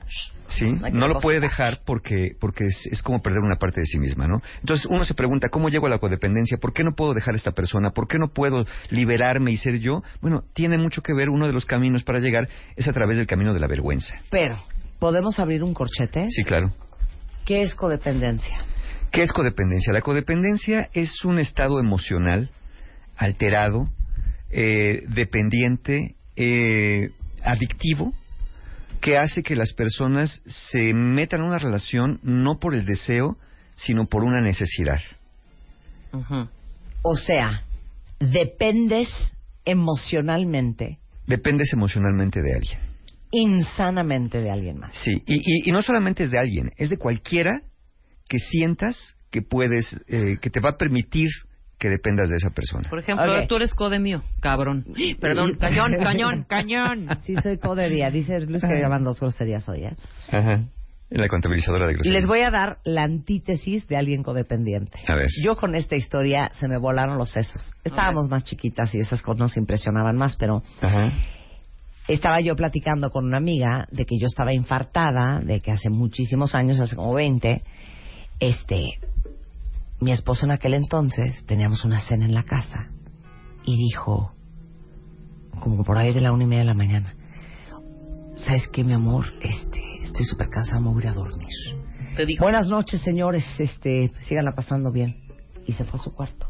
Y yo me quedé trabada de furia y muerta de vergüenza con los invitados. Ujú. Entonces lo estaba platicando una amiga gringa y me dice, ay, pues fíjate que Tom hace lo mismo. Y se para y dice, ya me cansé, ya no quiero estar. Y estemos en, su ca- en nuestra casa o donde sea, se para y se va. Y le digo, hija, pero ¿por qué no te pones como loca? Me dice, porque él es él, no soy yo. O sea, en todo caso, el que queda mal es él. El que se pierde el resto de la noche es él. Claro. El que se avienta el oso con los invitados es él. Y si él no quiere estar, pues que no esté. Y yo así, órale, órale, qué, Qué avanzado, qué avanzado. avanzada. O que esté de jeta al lado tuyo. No. Qué horror, mejor que sí se O trepe el hombre. está de jeta tu pareja, te la pasas del rabo toda Horrible. la boda, ¿no? Toda la fiesta, porque tu pareja está de jeta. La gente sana dice, ¿este cuate está de jeta? No vayas, mi vida. Pues ¿sabes qué? Pues qué pena. ¿Quién quiere bailar la del venado? Y se paran y se bailan y se van, ¿eh? Sí, claro. Y hay otras codependientes, otros, que te amargas junto con él, que te quedas ahí sentado, que entonces, como él te está de jeta, entonces tú también ya estás de malas. Pues es un poco así la codependencia. Es- es- sí, claro, estar dependiendo de lo que otro hace, dice, cómo le regalas su autoestima al otro, y tú te sientes avergonzado, te sientes culpable por lo que el otro hizo, ¿no? Cuando dices es como una culpa vicaria, esta culpa que una, una persona hace una cosa y tú te sientes culpable por la otra. Entonces, la vergüenza, ¿qué es la vergüenza también? Ya, ya definimos un poquito la codependencia. La vergüenza es un estado fisiológico dependiente del sistema nervioso autónomo que consiste en incremento del ritmo cardíaco, rubor, enrojecimiento de la piel, evitas el contacto visual, diriges la cabeza hacia abajo, subes los hombros, te, te- te jorobas un poquito, hay sudoración, náuseas, sientes que un balde de agua fría recorre tu cuerpo. Eh, todas son las reacciones, es la vergüenza como tal, la respuesta. Pero ¿qué provoca la vergüenza? Tenemos que hacer una distinción entre qué es culpa y vergüenza, porque mucha gente lo confunde. Mucha gente en lugar de decir me sentí culpable, dicen me dio vergüenza. Eh, la culpa, las dos son juicios, pero la culpa es un juicio que haces sobre algo que hiciste que consideras inadecuado y ese algo que hiciste te produce una sensación desagradable en el cuerpo. Te sientes y chin, creo que la regué. Chin, creo que dije algo de más. Chin, creo que acabo de decir una grosería, ¿no? Y uno dice, híjole, me dio vergüenza. No, te sentiste culpable. Creo que no debía haberla dicho y la dije. Esa sensación desagradable nos mueve a hacer una cosa, a buscar reparar, a decir perdón. Perdón, creo que la regué. Y una vez que reparamos, ¿no? O, aprendemos a vivir con eso, asumimos la responsabilidad y, y listo, la otra persona nos perdona o no nos perdona. Pero la vergüenza no es un juicio sobre algo que hiciste. La vergüenza es un juicio más duradero y más intenso porque es el sentimiento de desagrado que sientes por ser tú. Por ser tú con relación al resto. Te sientes en desventaja con relación a las demás personas. Tú estás convencido de que eres una persona insuficiente, inadecuada, tonta, absurda, aburrida, mediocre, perdedora, y entonces lo sientes, lo crees, y no importa lo que venga de afuera. Porque con la culpa alguien te puede decir, tú, tú lo pisas y le dices, perdón, te pisé, no, no te preocupes, no me dolió, mira, no pasó nada. Ay, de verdad, sí, no, discúlpame. Bueno, ya viste que no le pasó nada. Uf, qué alivio que no pasó a mayores, ¿no? Eh, le golpeas a alguien con el coche, perdóneme, no, no se preocupe, yo no me fijé a atravesar. ¿Está usted bien? Sí, bueno, está bien, ay, qué bueno que no le pasó nada. Uno normalmente dice eso con esas cosas. Pero con la vergüenza no. No importa que tengas tres doctorados, dos maestrías, que te den el reconocimiento al mejor padre o madre de la tierra, que, que todo mundo te diga, aquí están tus méritos y tus logros, tú dices, sí, pero eso, eso fue chiripada, eso fue casualidad. La verdad, la verdad es que soy una persona defectuosa. Y entonces eso te mueve a querer huir o desaparecer. Cuando la vergüenza se dispara cuando estás frente a otras personas, te hace sentir expuesto, te hace sentir vulnerable, humillado. Haz de cuenta que las personas que padecen vergüenza crónica se sienten transparentes siente que todo mundo se da cuenta de lo que realmente son y lo que creen que realmente son es lo que están sintiendo, este sentimiento de, inadecuación. A nivel social, la vergüenza te desconecta de quien realmente eres y te desconecta de los demás. Entonces vamos a imaginarnos que la mayoría de nosotros somos personas sanas y normales. Por más que digan que no, muy pocos son personas psicóticas, por ejemplo, ¿no? Casi todo el mundo somos personas normalitas, que tenemos nuestros, este, nuestras cosas, que tenemos nuestras manías, sí, pero somos la mayor parte normales. Pero cuando estamos avergonzados, nos alejamos de esas personas que nos quieren, nos alejamos de esa normalidad, nos alejamos de la familia, nos alejamos de los amigos, y nos vamos a estos abismos de la vergüenza, donde ahí sí vamos a encontrar personas no tan normalitas, ahí vamos a encontrar narcisistas, ahí vamos a encontrar personas manipuladoras, ahí vamos a encontrar personas controladoras. Y, pensamos que esas personas, como son malas, igual que nosotros, pues nos tienen que querer por, por este defecto primordial que tenemos de haber nacido. Entonces, cuando sentimos esta vergüenza, es, es como sentir que sí merecemos que nos vaya mal, como que sí merecemos que no nos quieran, como que sí merecemos que el amor se vaya de nuestra vida. Si se hace crónica la vergüenza, eh, además de empezar a sentir esas respuestas fisiológicas, empiezas a, a, desarrollar estas creencias que dije de soy un fracaso, soy un fraude, no sirvo para nada. Y desarrollas conductas autodestructivas que son perfeccionismo tóxico, está bien querer hacer las cosas perfectas, pero cuando por hacer las cosas perfectas ya no las haces bien, cuando te enojas contigo, cuando te castigas, cuando dejas de comer, cuando dices, oye, ya vete a comer, no, no, no, hasta que no acaba esto, no me lo merezco, ¿no? No tengo que acabar esto. Oye, no come algo, no, no, no tengo hambre, no, no tengo que acabar, tengo que salir de esto, es urgente, me tiene que salir bien. Cuando duermes mal, cuando no comes, ¿cuántos de cuentavientes que nos están oyendo de pronto están haciendo algo y tienen ganas de ir al baño y se aguantan. y, te, están así como retorciendo la pierna. ¿Y qué es que quiero ir al baño? Pues ve, no, no, espérate, es que tengo que mandar este correo. Entonces, pospones necesidades de, de comida, de sueño, fisiológicas, naturales, por este perfeccionismo tóxico. Otra conducta que también te da la vergüenza es que te vuelves bien complaciente con los demás para ser aceptado. Eres el que siempre va por los mandados, el que va por los refrescos, el que siempre está disponible, el que nunca se queja, el que siempre va a aceptar lo que los demás digan, porque pues ¿para qué el hago de todos? Mejor yo con lo que los demás digan está bien. Es el que siempre te va a decir lo que tú quieras y que va a hacer lo que tú quieras aunque no quiera hacerlo, porque dice que piensa que si te dice lo que realmente quiere, tú lo vas a dejar de querer. Y va a tener un interno sentimiento de culpa, de culpa y siempre va a estar buscar compensando, ¿no? Compensar dando todo sin recibir como si tuviera una deuda eterna. Ahora, ¿cómo se relaciona la vergüenza con la codependencia? Pues no es tan difícil.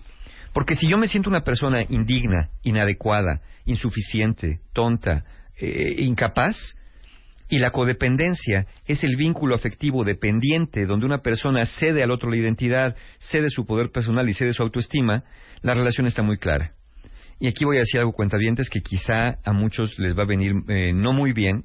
No, entonces agarrémonos de las manos, todos. Mano en el corazón. ok. Tómense de sus escritorios. Adelante. Si tuviera que resumir la relación entre la vergüenza y la codependencia, diría yo lo siguiente. Cuando te sientes tan poca cosa, es muy fácil que te conformes con cualquier cosa.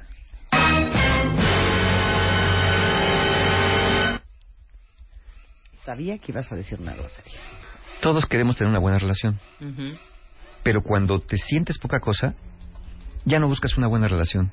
Ya buscas la relación que sea. No, bueno, porque en tu mente es un milagro del Señor Exacto. que, esta alguien te- persona que te, te quiera haga tantito. caso. Que cualquiera me haga caso. El primero que pase, no me importa si es buena persona, no me importa si me quiere, porque una persona sana está buscando el amor, porque a través del amor está buscando crecer, está buscando desarrollarse está buscando ser feliz. Cuando tienes vergüenza en el alma, lo que sientes es la necesidad de estar con alguien, aunque no te quiera, aunque no te valore, con tal de sentir que alguien está contigo. Pero aparte eso tiene otra cadenita junta con pegado. Entonces, como esta persona sientes que te pela y como tú eres un pedazo de caca, no puedes creer que te pele, entonces sientes un agradecimiento infernal. Entonces te pones de pechito. como tapetito Claro. porque, Porque me estás quiere. tan agradecida que va- quieres pasar encima de mí adelante porque mi agradecimiento es tan grande Sí. que voy a soportar todo porque de veras estoy en deuda contigo Hasta porque la me me quieres. Estoy, estoy en deuda porque me quieres. Estoy ¿no? en deuda Como si no fueras digno de ser querido. Eso piensan las personas de gran vergüenza. Ok, agárrense porque viene la parte 2 después del corte, no se vayan. Estoy gritando de horror. Esto dice la Mara en Twitter. Ándale. Mi matrimonio de 14 años y mi último noviazgo, 100% así. Que no lo pudo haber dicho mejor Mario. Cuando te sientes poca cosa, te conformas con cualquier cosa. Porque estamos hablando de qué tiene que ver la vergüenza con la codependencia. Con la codependencia. Alguien preguntaba por aquí en Twitter justamente que de dónde viene la vergüenza. La vergüenza la aprendemos en la niñez y lamentablemente la aprendemos de quien menos tenemos que aprenderla, que es de nuestros padres. Aprendemos a sentir vergüenza porque nos, eh, ellos confunden también lo que haces con lo que eres. Entonces muchas veces haces cosas que ellos no esperan que hagas o no quieren que hagas y entonces te empiezan a juzgar por lo que tú eres, ¿no? Eres flojo, eres cochino, eres desobediente, eres irresponsable, eh, eres grosero, eres un majadero. Entonces empiezan a hacerte creer que eres todas esas cosas cuando lo que realmente quisieron decirte en su momento fue que esas conductas no eran aceptables para ellos. Quizá como padres tenemos que entender una cosa, que tenemos que enseñar a nuestros hijos que están aprendiendo y lo que hoy por hoy la mayoría de nosotros les está enseñando es que están fallando. Y no están fallando. El proceso de aprendizaje es ensayo-error. Entonces, ¿Puedo hacer entender eso, eres, un eres una persona que está aprendiendo. hablando de la vergüenza, yo siempre les digo una frase que dice que uno hay que decirle a los hijos lo que uno quiere que ellos sean, porque se vuelven profecías autocumplidas. Y tantas veces que le dijiste a tu hijo que era un burro, o que era un berrinchudo, o que era un maleducado, o que era un malcriado, en eso se acaban convirtiendo.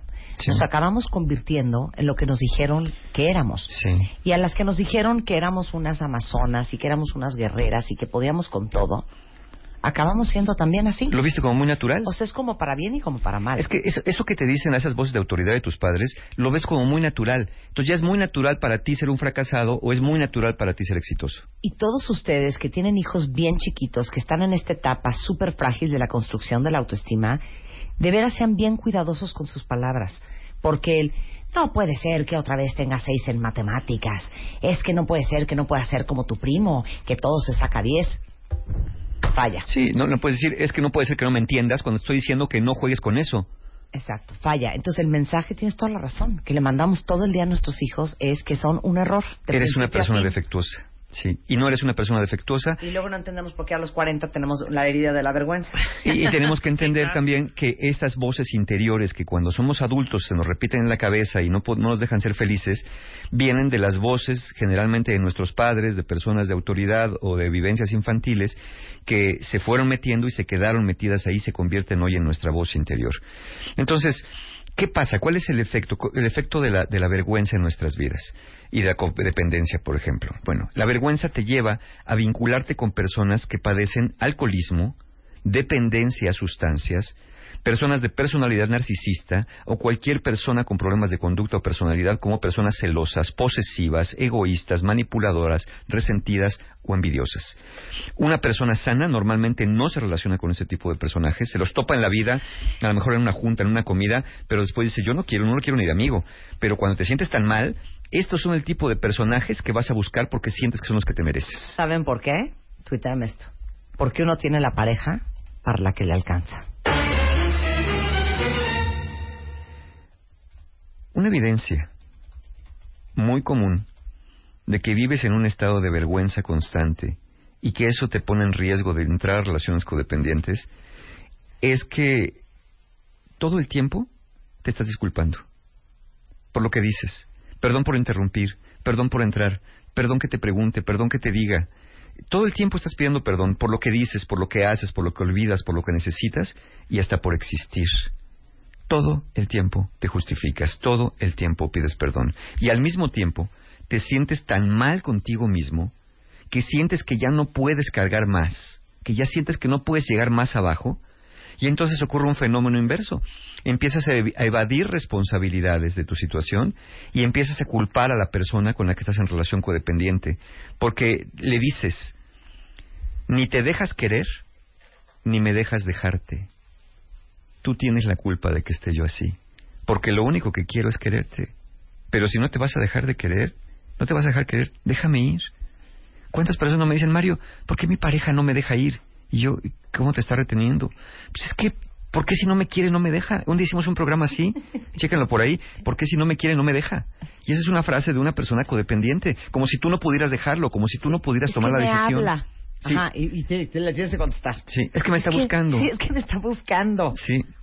Cuando evades tu responsabilidad, cuando asumes que estás ahí porque tienes miedo de irte o porque tienes una gran necesidad de que alguien esté contigo aunque no te quiera, tu estado se queda perpetuo ahí congelado. Porque si no es tu culpa, ¿cómo vas a solucionar lo que no es tu culpa?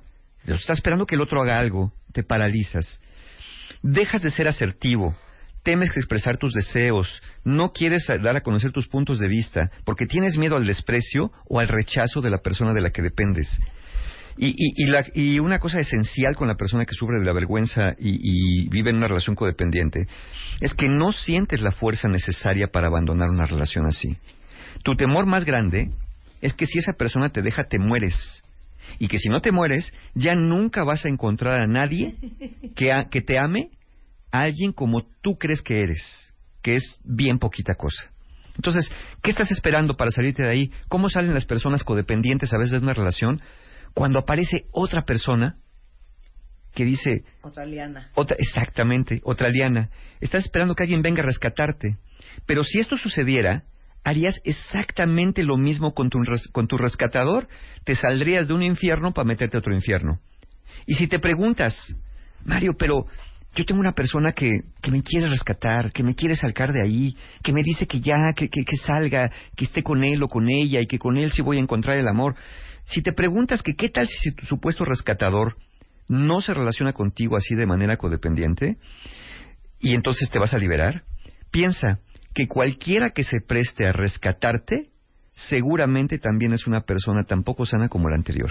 Entonces, quien es sano no te va a rescatar y quien te va a rescatar no es sano. Entonces, no estés esperando que llegue el príncipe a treparse a la torre para que te baje cargando y te lleve cabalgando al amanecer eh, en su caballo blanco. Porque si eso lo hiciera, el príncipe también era narcisista, recordemos eso. Claro. Sí. Preguntan aquí.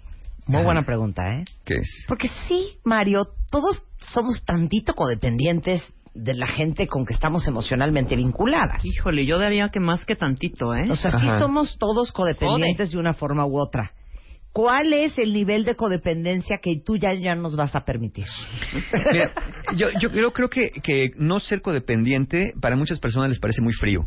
Esto que decías en el ejemplo, ¿no? Ya me voy a ir a acostar, bueno, está bien, mañana nos vemos. O sea, como, porque fíjate, es bien curioso. Alguien te puede decir, ¿sabes qué? Ya me aburrí. Yo creo que ya me voy. Lo que está esperando que le contestes es, ay, no, ¿cómo crees? No te vayas, vamos a quedarnos otro ratito. No, no, no, ya estoy cansado, ya me voy. No, ándale, quédate. Sí, o que diga, me voy contigo. Eso está esperando.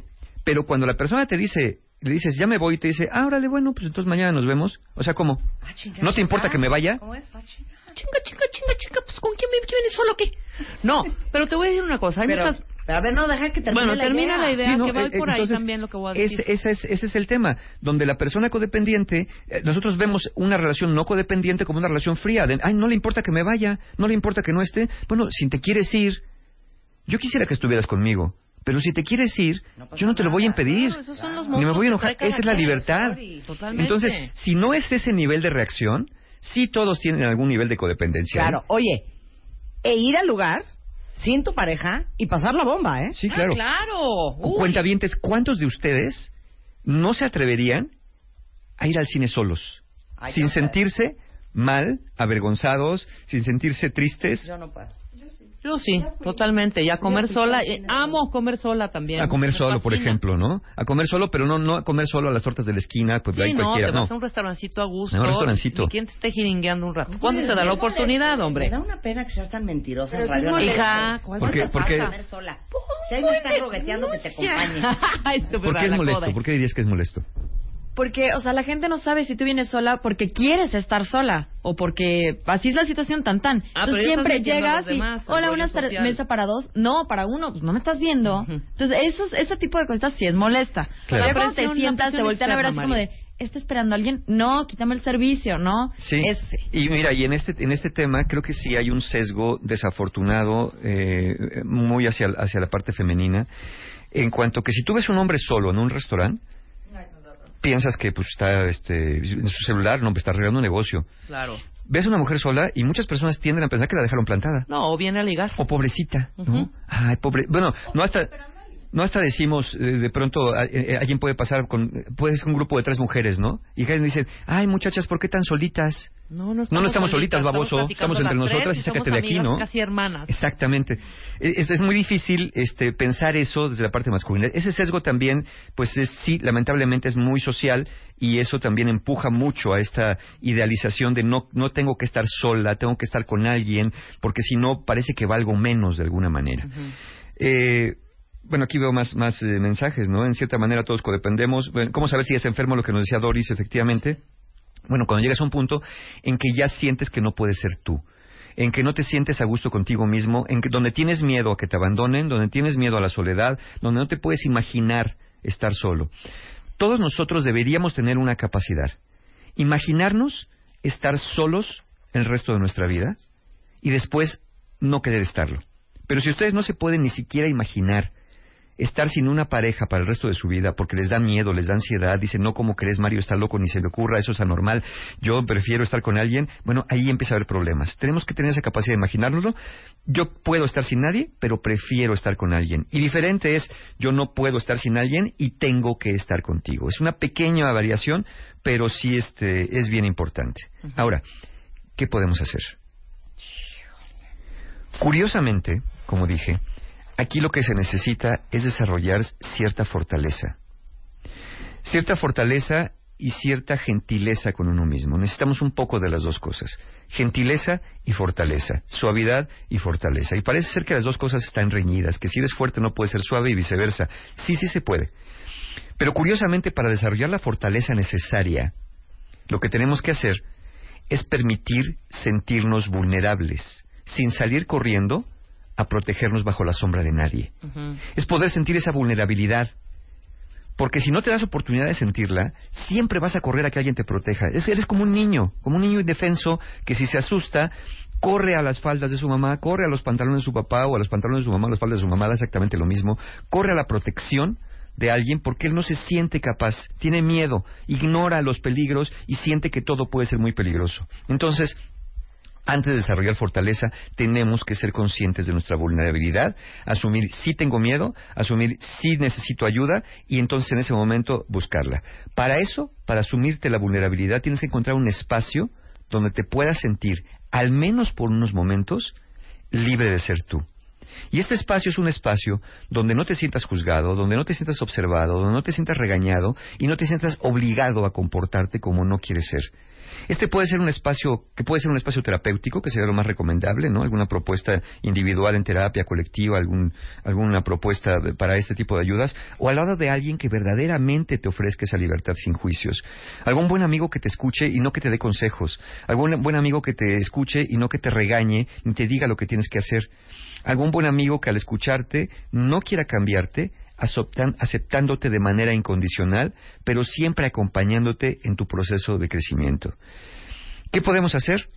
Identifica qué te dicen esas voces que en tu cabeza rebotan, haciéndote creer que vales menos de lo que en realidad vales y que puedes menos que en lo que en realidad puedes. Identifica esas voces internas y luego hazte una pregunta. Y háganse esta pregunta, cuentavientes.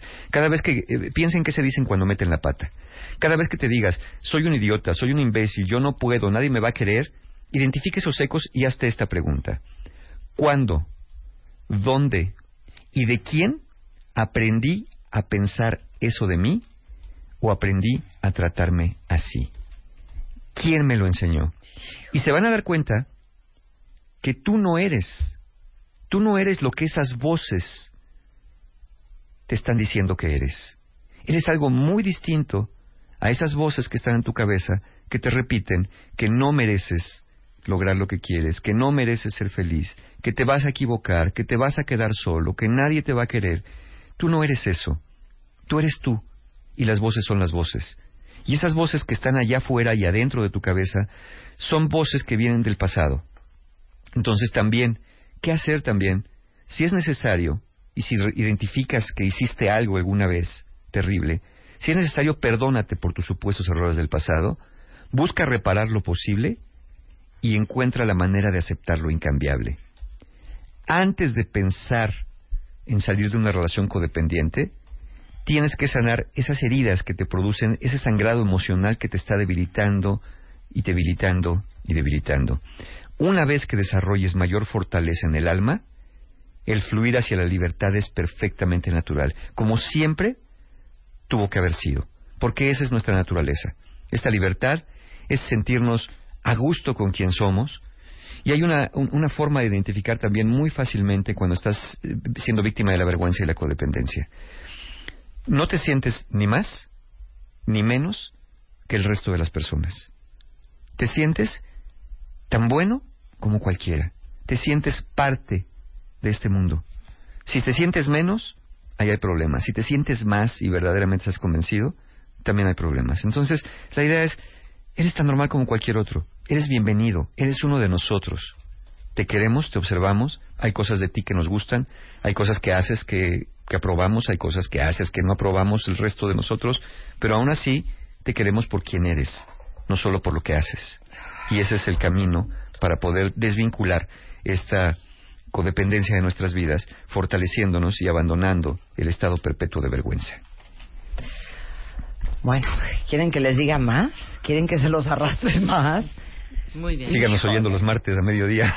¿Cuándo es tu siguiente curso de autoestima? Empecemos por ahí. mira, fíjate lo que tenemos. Justamente, bueno, muchas gracias que el domingo pasado tuvimos taller de autoestima, pero para todas las personas, por ejemplo, los que, los que identifiquen que sí hay algo que tienen que perdonarse, tenemos el taller del perdón, que es el 29 de julio. Es un taller para perdonar, ¿no? Sobre todo si te han lastimado, o para perdonarte si crees que has hecho muy, algo muy grave o te sientes mal contigo mismo. Creo que tenemos que empezar, como dije, fortaleza y gentileza, y el perdón es una forma de ser gentil contigo. Este lo tenemos el sábado 29 de julio, es un taller que imparto dos veces al año y esta es la segunda vez, entonces muy probablemente la segunda y última vez del año que imparto el taller del perdón.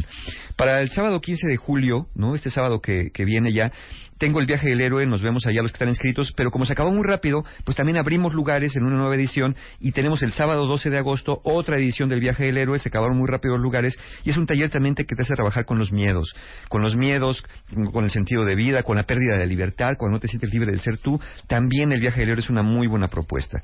Y obviamente, pues eh, para los que ya estén muy dirigidos, se han identificado mucho con este, esto que hablamos hoy, el 19 de agosto tenemos ya el taller Sanando Heridas de la Infancia, que es un taller justamente para tratar estas identificaciones que hacemos con las figuras de la niñez de autoridad, recolocarlas en un lugar amoroso pero limitante, donde puedas decir yo soy yo, tú eres tú y yo puedo desarrollarme de manera libre. Eso es heridas de la infancia y el 29 de agosto tenemos relaciones rotas para que las personas que no puedan superar la pérdida de una relación que también se saliendo de relaciones codependientes. Ahí tenemos una dinámica muy buena en relaciones rotas para liberarte de una relación codependiente. Es el 29 de agosto. Tanto líderes de la infancia como relaciones rotas tenemos precio de preventa, así que no dejen pasar la oportunidad. Toda la información de los talleres que he mencionado el día de hoy y más, todavía más, en la página de mis amigos encuentrohumano.com y recuerden que tienen hasta seis meses sin intereses. ¿Qué? Hasta seis meses Esa sin no me la intereses. sabía, entonces nada de que, no, hija, está cañón, porque pues ahorita. ¿Cuándo? Intereses. ¿Cuándo se, se andan gastando ahorita ahí en internet comprando cosas Ah, que sí, ni pero necesitan? para los zapatos sí hay, ¿verdad? Para eso los sí hay. zapatos sí hay. Eso Inviertan mero. en sí Gracias, misma. Mario, sensacional. Muchas gracias. Oye, ahorita que estábamos hablando de bebés, para todas las que tienen niños entre 1 y 3 años, porque así como la autoestima no es retroactiva, eh, adivinen qué, la nutrición tampoco. Entonces, lo que hagamos los primeros tres años de nuestros hijos es importantísima. Y hay una nueva eh, fórmula de continuación, que es básicamente lo que deberían de tomar todos los niños después del año de edad, este, que es básicamente el proceso de maduración final del sistema digestivo, termina hasta los tres años. Entonces, es súper importante que estén tomando una muy buena fórmula. Se llama Nutri Baby y es una fórmula de continuación, Nutri Baby 3, y es una forma de continuación que contiene probióticos, de los que estábamos hablando justamente ayer con Ana Teresa. Bueno, pues Nutri Baby 3 tiene probióticos. Eh, Saben que ayuda a la salud digestiva y estimula el sistema inmunológico, fortalecen las defensas, las defensas. Tiene palmitato, que mejora la consistencia y la frecuencia con que los niños hacen popó. Y además no tiene sacarosa, ni saborizantes artificiales, ni gluten. Es eh, mucho más delicado con el sistema digestivo para tu bebé. Y obviamente tampoco provoca que tu bebé prefiera sabores dulces a muy temprana edad. Entonces, dos vasos al día de Nutri Baby, eh, junto con una buena alimentación, cubren el 100% de la energía diaria que requiere un niño para que la próxima vez que anden en cualquier autoservicio busquen Nutri Baby si tienen hijos entre 1 y 3 años de edad. Oye, el otro día estaba viendo una entrevista en CNN al, a Luis Fonsi. Ay, no, ya. Que Justin Bieber le habló para grabar la canción Claro. de Despacito y, o sea, obviamente ya entró al Hot 100 del Billboard. No, ya está Y ya cañón. en versión marroquí. Es que, perdón, no, no soporto la canción. Creo, creo que por ahí hicieron un Muy mal. análisis. Creo que la parte donde más jala es la de pasito, pasito, vamos ni, ni, ni, ni. Pero, hija, toda la cantidad de gente famosa que se ha subido al tren de Despacito y que ha grabado sus eh, videitos y los sube Ay, en Instagram. Qué bueno por los. por Desde la el latina. Bachi, Bachi, Riamluca, Sí, sí. hasta, pues podemos hacer todo algo y yo con Despacito. Con la Despacito. ¿no? A ver. De verdad, por piedad. Ya no, no quítalo. Es que el género es muy complicado. Deja el género, porque igual y es alegre No, la es que yo primera, creo que la es el género. Pero ya hacer... No, No, es que es nada- una buena canción. Claro, no o sea, nada- técnicamente es una buena canción. Nada en contra Sí, es de género. Luis ¿Te gusta ese género? No, pero no, no. No, No, me cuelgo de algo. O sea, ¿te prenderías que una chavita te haga así? Una chavirula. Te haga así. Diría, mira, sígueme haciendo así, pero cambia el radio. Sí, exacto. O, o que te dijera Mario, ¿por qué no me tocas? Ahora, debe- habíamos de analizar por qué ese super, super, ultra éxito. ¿Será porque es fácil de mover la cadera Pero para...? espérame, espérame, no ha pasado. Y mira, y mira que Maluma trae ahorita, lo trae, ¿no? Sí. Ni la última de Maluma, ¿cómo se llama? Ustedes que se la saben. Felices Felices los- los Ajá, ni siquiera. ¿Qué será que tiene despacito? ¿No tendrá ahí algo subliminal que ¿Será, ¿Sabes qué, será Rebeca? del diablo? ¿Sabes qué, Rebeca? Tiene estrella. deben obedecer, deben Tiene obedecer? estrella la canción. Exacto, trae algo ahí, si lo ponen al revés tal vez hay algo y entonces pues estamos siendo víctimas de una posesión Oiga, colectiva. viene este mañana Kinky. Eh, si ustedes quieren estar con nosotros en el acústico en vivo que vamos a hacer con Kinky en el estudio, mándenos un mail a radio arroba martadebaile.com. Si son cuentavientes, más que invitados. Y no se vayan ustedes porque a continuación viene Fer Tapia, va a hablar con los papás. Oigan esto, quítame la música. Fer Tapia va a hablar con los papás de Leopoldo López, que es el líder opositor en Venezuela. Entonces, no se lo vayan a perder, porque eso va a tener Fernanda Tapia y todo el equipo de W en unos momentos después del corte informativo en W Radio. Nosotros regreso mañana en punto a las 10. Pásenla bien. Adiós. Adiós. Marta de baile. Ahora en Spotify. Salud, amor, neurociencia, inspiración, los especialistas, los playlists, los matamestas y los mejores temas. Marta de baile llega a Spotify. Dale play.